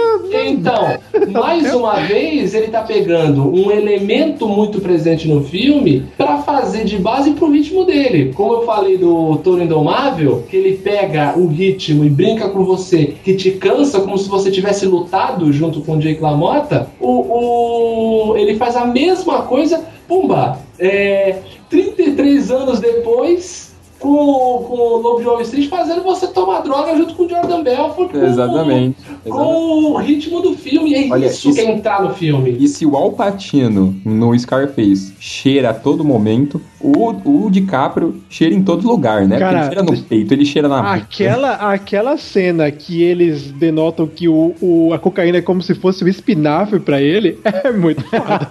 É genial, é cara. muito foda. Eu quero, eu quero saber a opinião de vocês do Jonah Hill no filme. Jonah Hill é muito bom, cara. Nossa, É Incrível. bom. O, o Jonah Hill, eu tá, Ele é nesse muito filme, ele tá o John Pesci dele. O Jonah Hill faz o papel do John Pesci no... no... Eu não gosto muito do Jonah Hill, mas eu gostei nesse filme, cara. Ele Não é? bom. Nossa, como você não gosta de Hill? Jonah Hill é foda, velho. Eu não gosto muito não, cara. Nem no Moneyball que ele tá Cara, cal- também. calcule hoje. Cara, nem no, filme- nem no Super Bad, cara. Só, só, é, só Ah, esse. Superbad é unânime, né? É, é unânime. Cara, imagine um filme hoje, Scorsese dirigisse um filme hoje de máfia com De Niro, Scor- com De Niro, com o Patino, com o Pesci e com o DiCaprio, cara. Caraca, aí... aí...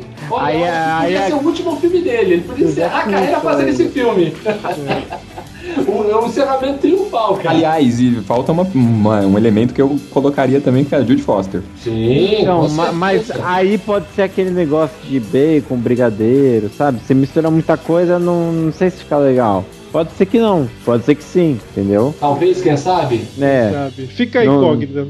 Não, não, Ah. dizem, não dizem que aquele filme lá. Tem aquele filme do De Niro com o Alpatino já, Ah, é é ruim uma pra bosta. caralho. Ruim pra caralho. Entendeu? É. Aí. não sei, Mercenários cara? 3 aí, uma bosta foda. É, então. Mas ó, tem, de novo, a gente não pode encerrar esse filme sem falar da Margot Robbie, né, cara? Nossa, ela tá muito foda mesmo.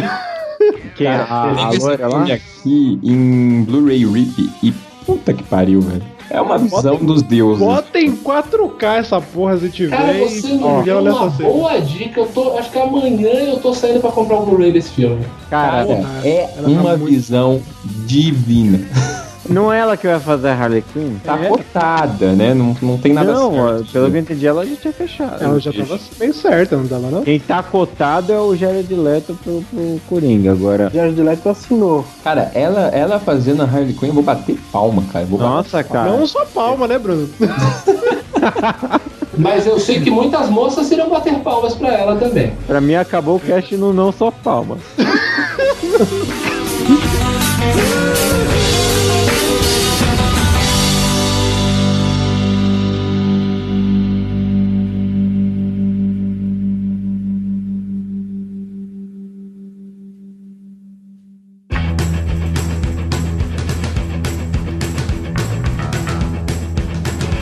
Muito bem, esse foi nosso cast sobre o Scorsese. Vamos às considerações finais, começando pelos nossos convidados. Primeiro você, Diogo Muito obrigado. Adorei participar desse cast, adorei esse tema. Falar de cinema é sempre legal pra caramba, falar de Scorsese melhor ainda. E eu só tô ansioso pelo próximo filme, cara. Quero ver o que, que esse cara tem pra aprontar pra gente.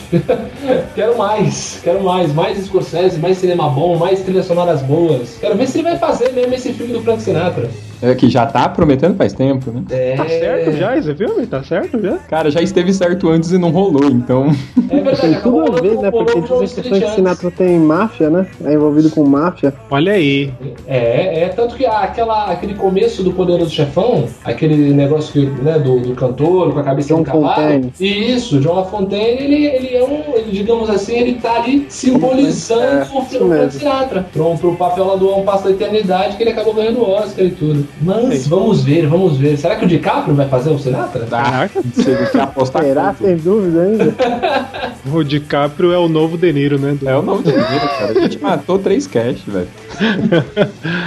Pai, quer fazer jabá, Diogo? Aproveite. Ah, é verdade. Se vocês tiverem a, o- tiverem a bondade de Manda, meu- ouvir o meu podcast, ouçam a Luzerlândia a cada 15 dias aí, segunda-feira sim, segunda-feira não, falando de derrotas, falando de pessoas que não venceram na vida, pessoas que não são é, bem, bem queridas, pessoas que não têm amigos. Se você tá aí, se você tá aí em casa triste, escute as histórias dos losers lá na Luzerlândia, você vai ver que tem gente que tá muito pior que você. Olha aí. Onde eu acesso a Luzerlândia? tipo uma terapia, Qual endereço? né, cara? Qual endereço? www.luzerlandia.com.br Repita!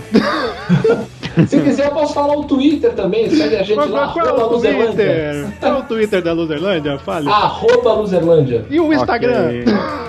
Instagram não tem. Ixi, Tá bom. É, é que eles são feios, feios não os outros. É, não, Loser, loser não pode aparecer, cara. Pô, faz no Instagram, cara. Você põe umas fotos de depressão. É, Tipo, ia ser tipo, maneiro. em preto e considerar, branco, assim. Vou considerar Isso isso, cara. Vou considerar. Tô- Faz assim, ó, faz assim, ó, segunda-feira encolhido no canto. Isso, É, boa, cada dia boa. você põe uma Aí. coisa, olha aí. Isso, boa, boa. Tem- aí você tira várias fotos encolhido no canto do café, encolhido no canto da cozinha. Tá, ok, né? Tá bom, chega. Muito obrigado, Diogo. Luzerlândia, acompanhe.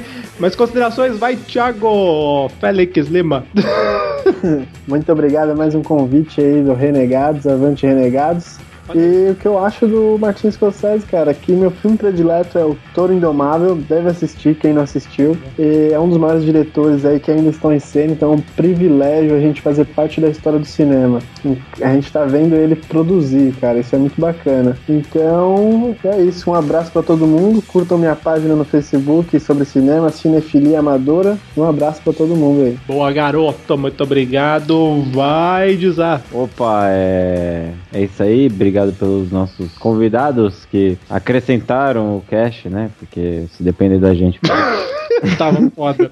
é, tava foda. Mais calado do que tudo. É, E é isso aí. Bom, é. Não sei. Eu um dia vou ter uma sobrancelha igual. É, eu não tenho piada. Tchau. Igual do Jack Nicholson. Você pode pegar Porque seu- afinal você vai pode- puxar seu pai, né? É, meu, meu pai, eu queria dizer que meu pai não gosta do, do Jerry Lewis, ele não gosta do de Allen, igual, igual, igual, Caraca, o pai, igual, o pai igual do Joe Pesci, né? O, o pai do Desire é o Mel Gibson, cara. É quase isso. Mas é isso aí, valeu, gente. Bom, esse foi o Dizar maluco. Vai, Bruno. Caraca, maluquice, velho. Bom, galera. Bom, primeiramente agradecer aos convidados que ajudaram para caralho. Assim, a gente. Eu sempre fico meio nervoso quando vai fazer cast de diretor, porque é uma parada que eu curto pra caramba e eu, eu considero uma puta responsabilidade falar da carreira desses caras. E a gente até agora só contou com, com convidados fodas, né? E tipo, já vi que Salles, né? É um sobrenome que a gente Olha pode aí. confiar, né, cara? É verdade, cara. Olha aí. Obrigado. E, bom, Martin, que é o meu diretor preferido, fiquei mais com mais responsabilidade ainda, então, novamente, obrigado, Thiago, obrigado, Diogo, pra, por ajudar a gente aí a falar desse Prazer. cara que é foda, né, mano? Foda. É. Não tem muito o que falar, né, cara? O cara é foda, vai continuar sendo foda. Enquanto ele puder produzir, ele vai agraciar a gente com coisas fodásticas como o Lobo de Wall Street. E só pra finalizar, queria, eu achei aqui, ó, a frasezinha do final do, do Toro Indomável, que é um puta filme. Opa! Ele fala aqui, ó, sou o maior, sou o maior. Ele se pergunta pela segunda vez. Chamaram um homem, era cego, disseram. Fala a verdade diante de Deus. Sabemos que este homem é um pecador. Se é ou não um pecador, eu não sei, respondeu o homem. O que sei é que eu era cego e agora posso ver. Irado. Olha aí. Cara, Palma. Irado. Palmas virtuais. Eu puxei palmas virtuais. Muito bom, cara. Muito, bom. Muito bom. Isso aí, cara. Muito bem, eu quero também agradecer aos nossos convidados que abrilhantaram esse cast maravilhoso. Queria dizer que eu quero, eu quero jogar um anão num alvo. Ô, vamos arranjar um, vamos arranjar um anão. Cara, Não, é comprar eu um já anão. tentei contratar serviço de um anão É, pra um e é caro, aniversário né, e é cara? caro pra cacete, velho. Se você é anão e ouve o cast, nós Puta. queremos você aqui. Ah, eu tenho, eu tenho o telefone telefone de uma agência, cara, de anões. De anões? Sim, sim. Puta, É, vamos ele- fazer um esquema, cara. Eu um vou, remédio eu, anão. vou, eu, vou, eu vou pegar lá na, na- no, no meu trabalho e mando pra você pelo, pelo, Boa, pelo? Skype, Cido. Próximo Boa. cast terá um anão lá nos e-mails, não perda. Muito bem, esse foi mais um Renegados Cast. Me venda essa caneta e até a próxima semana. Olha, curti pra caralho, hein? Bom, bom.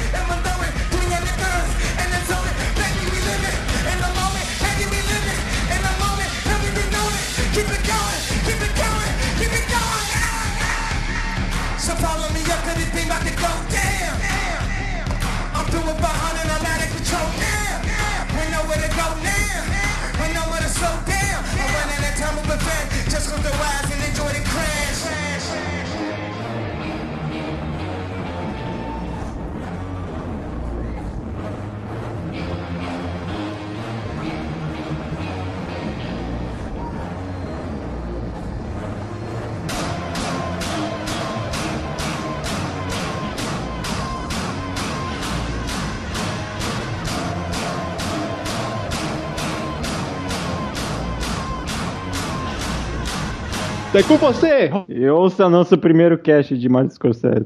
Voltamos a falar de diretor, porra. Você voltamos a falar Martin Scorsese. Scorsese parte 1, ouça aí em algum lugar. Procure. Vai.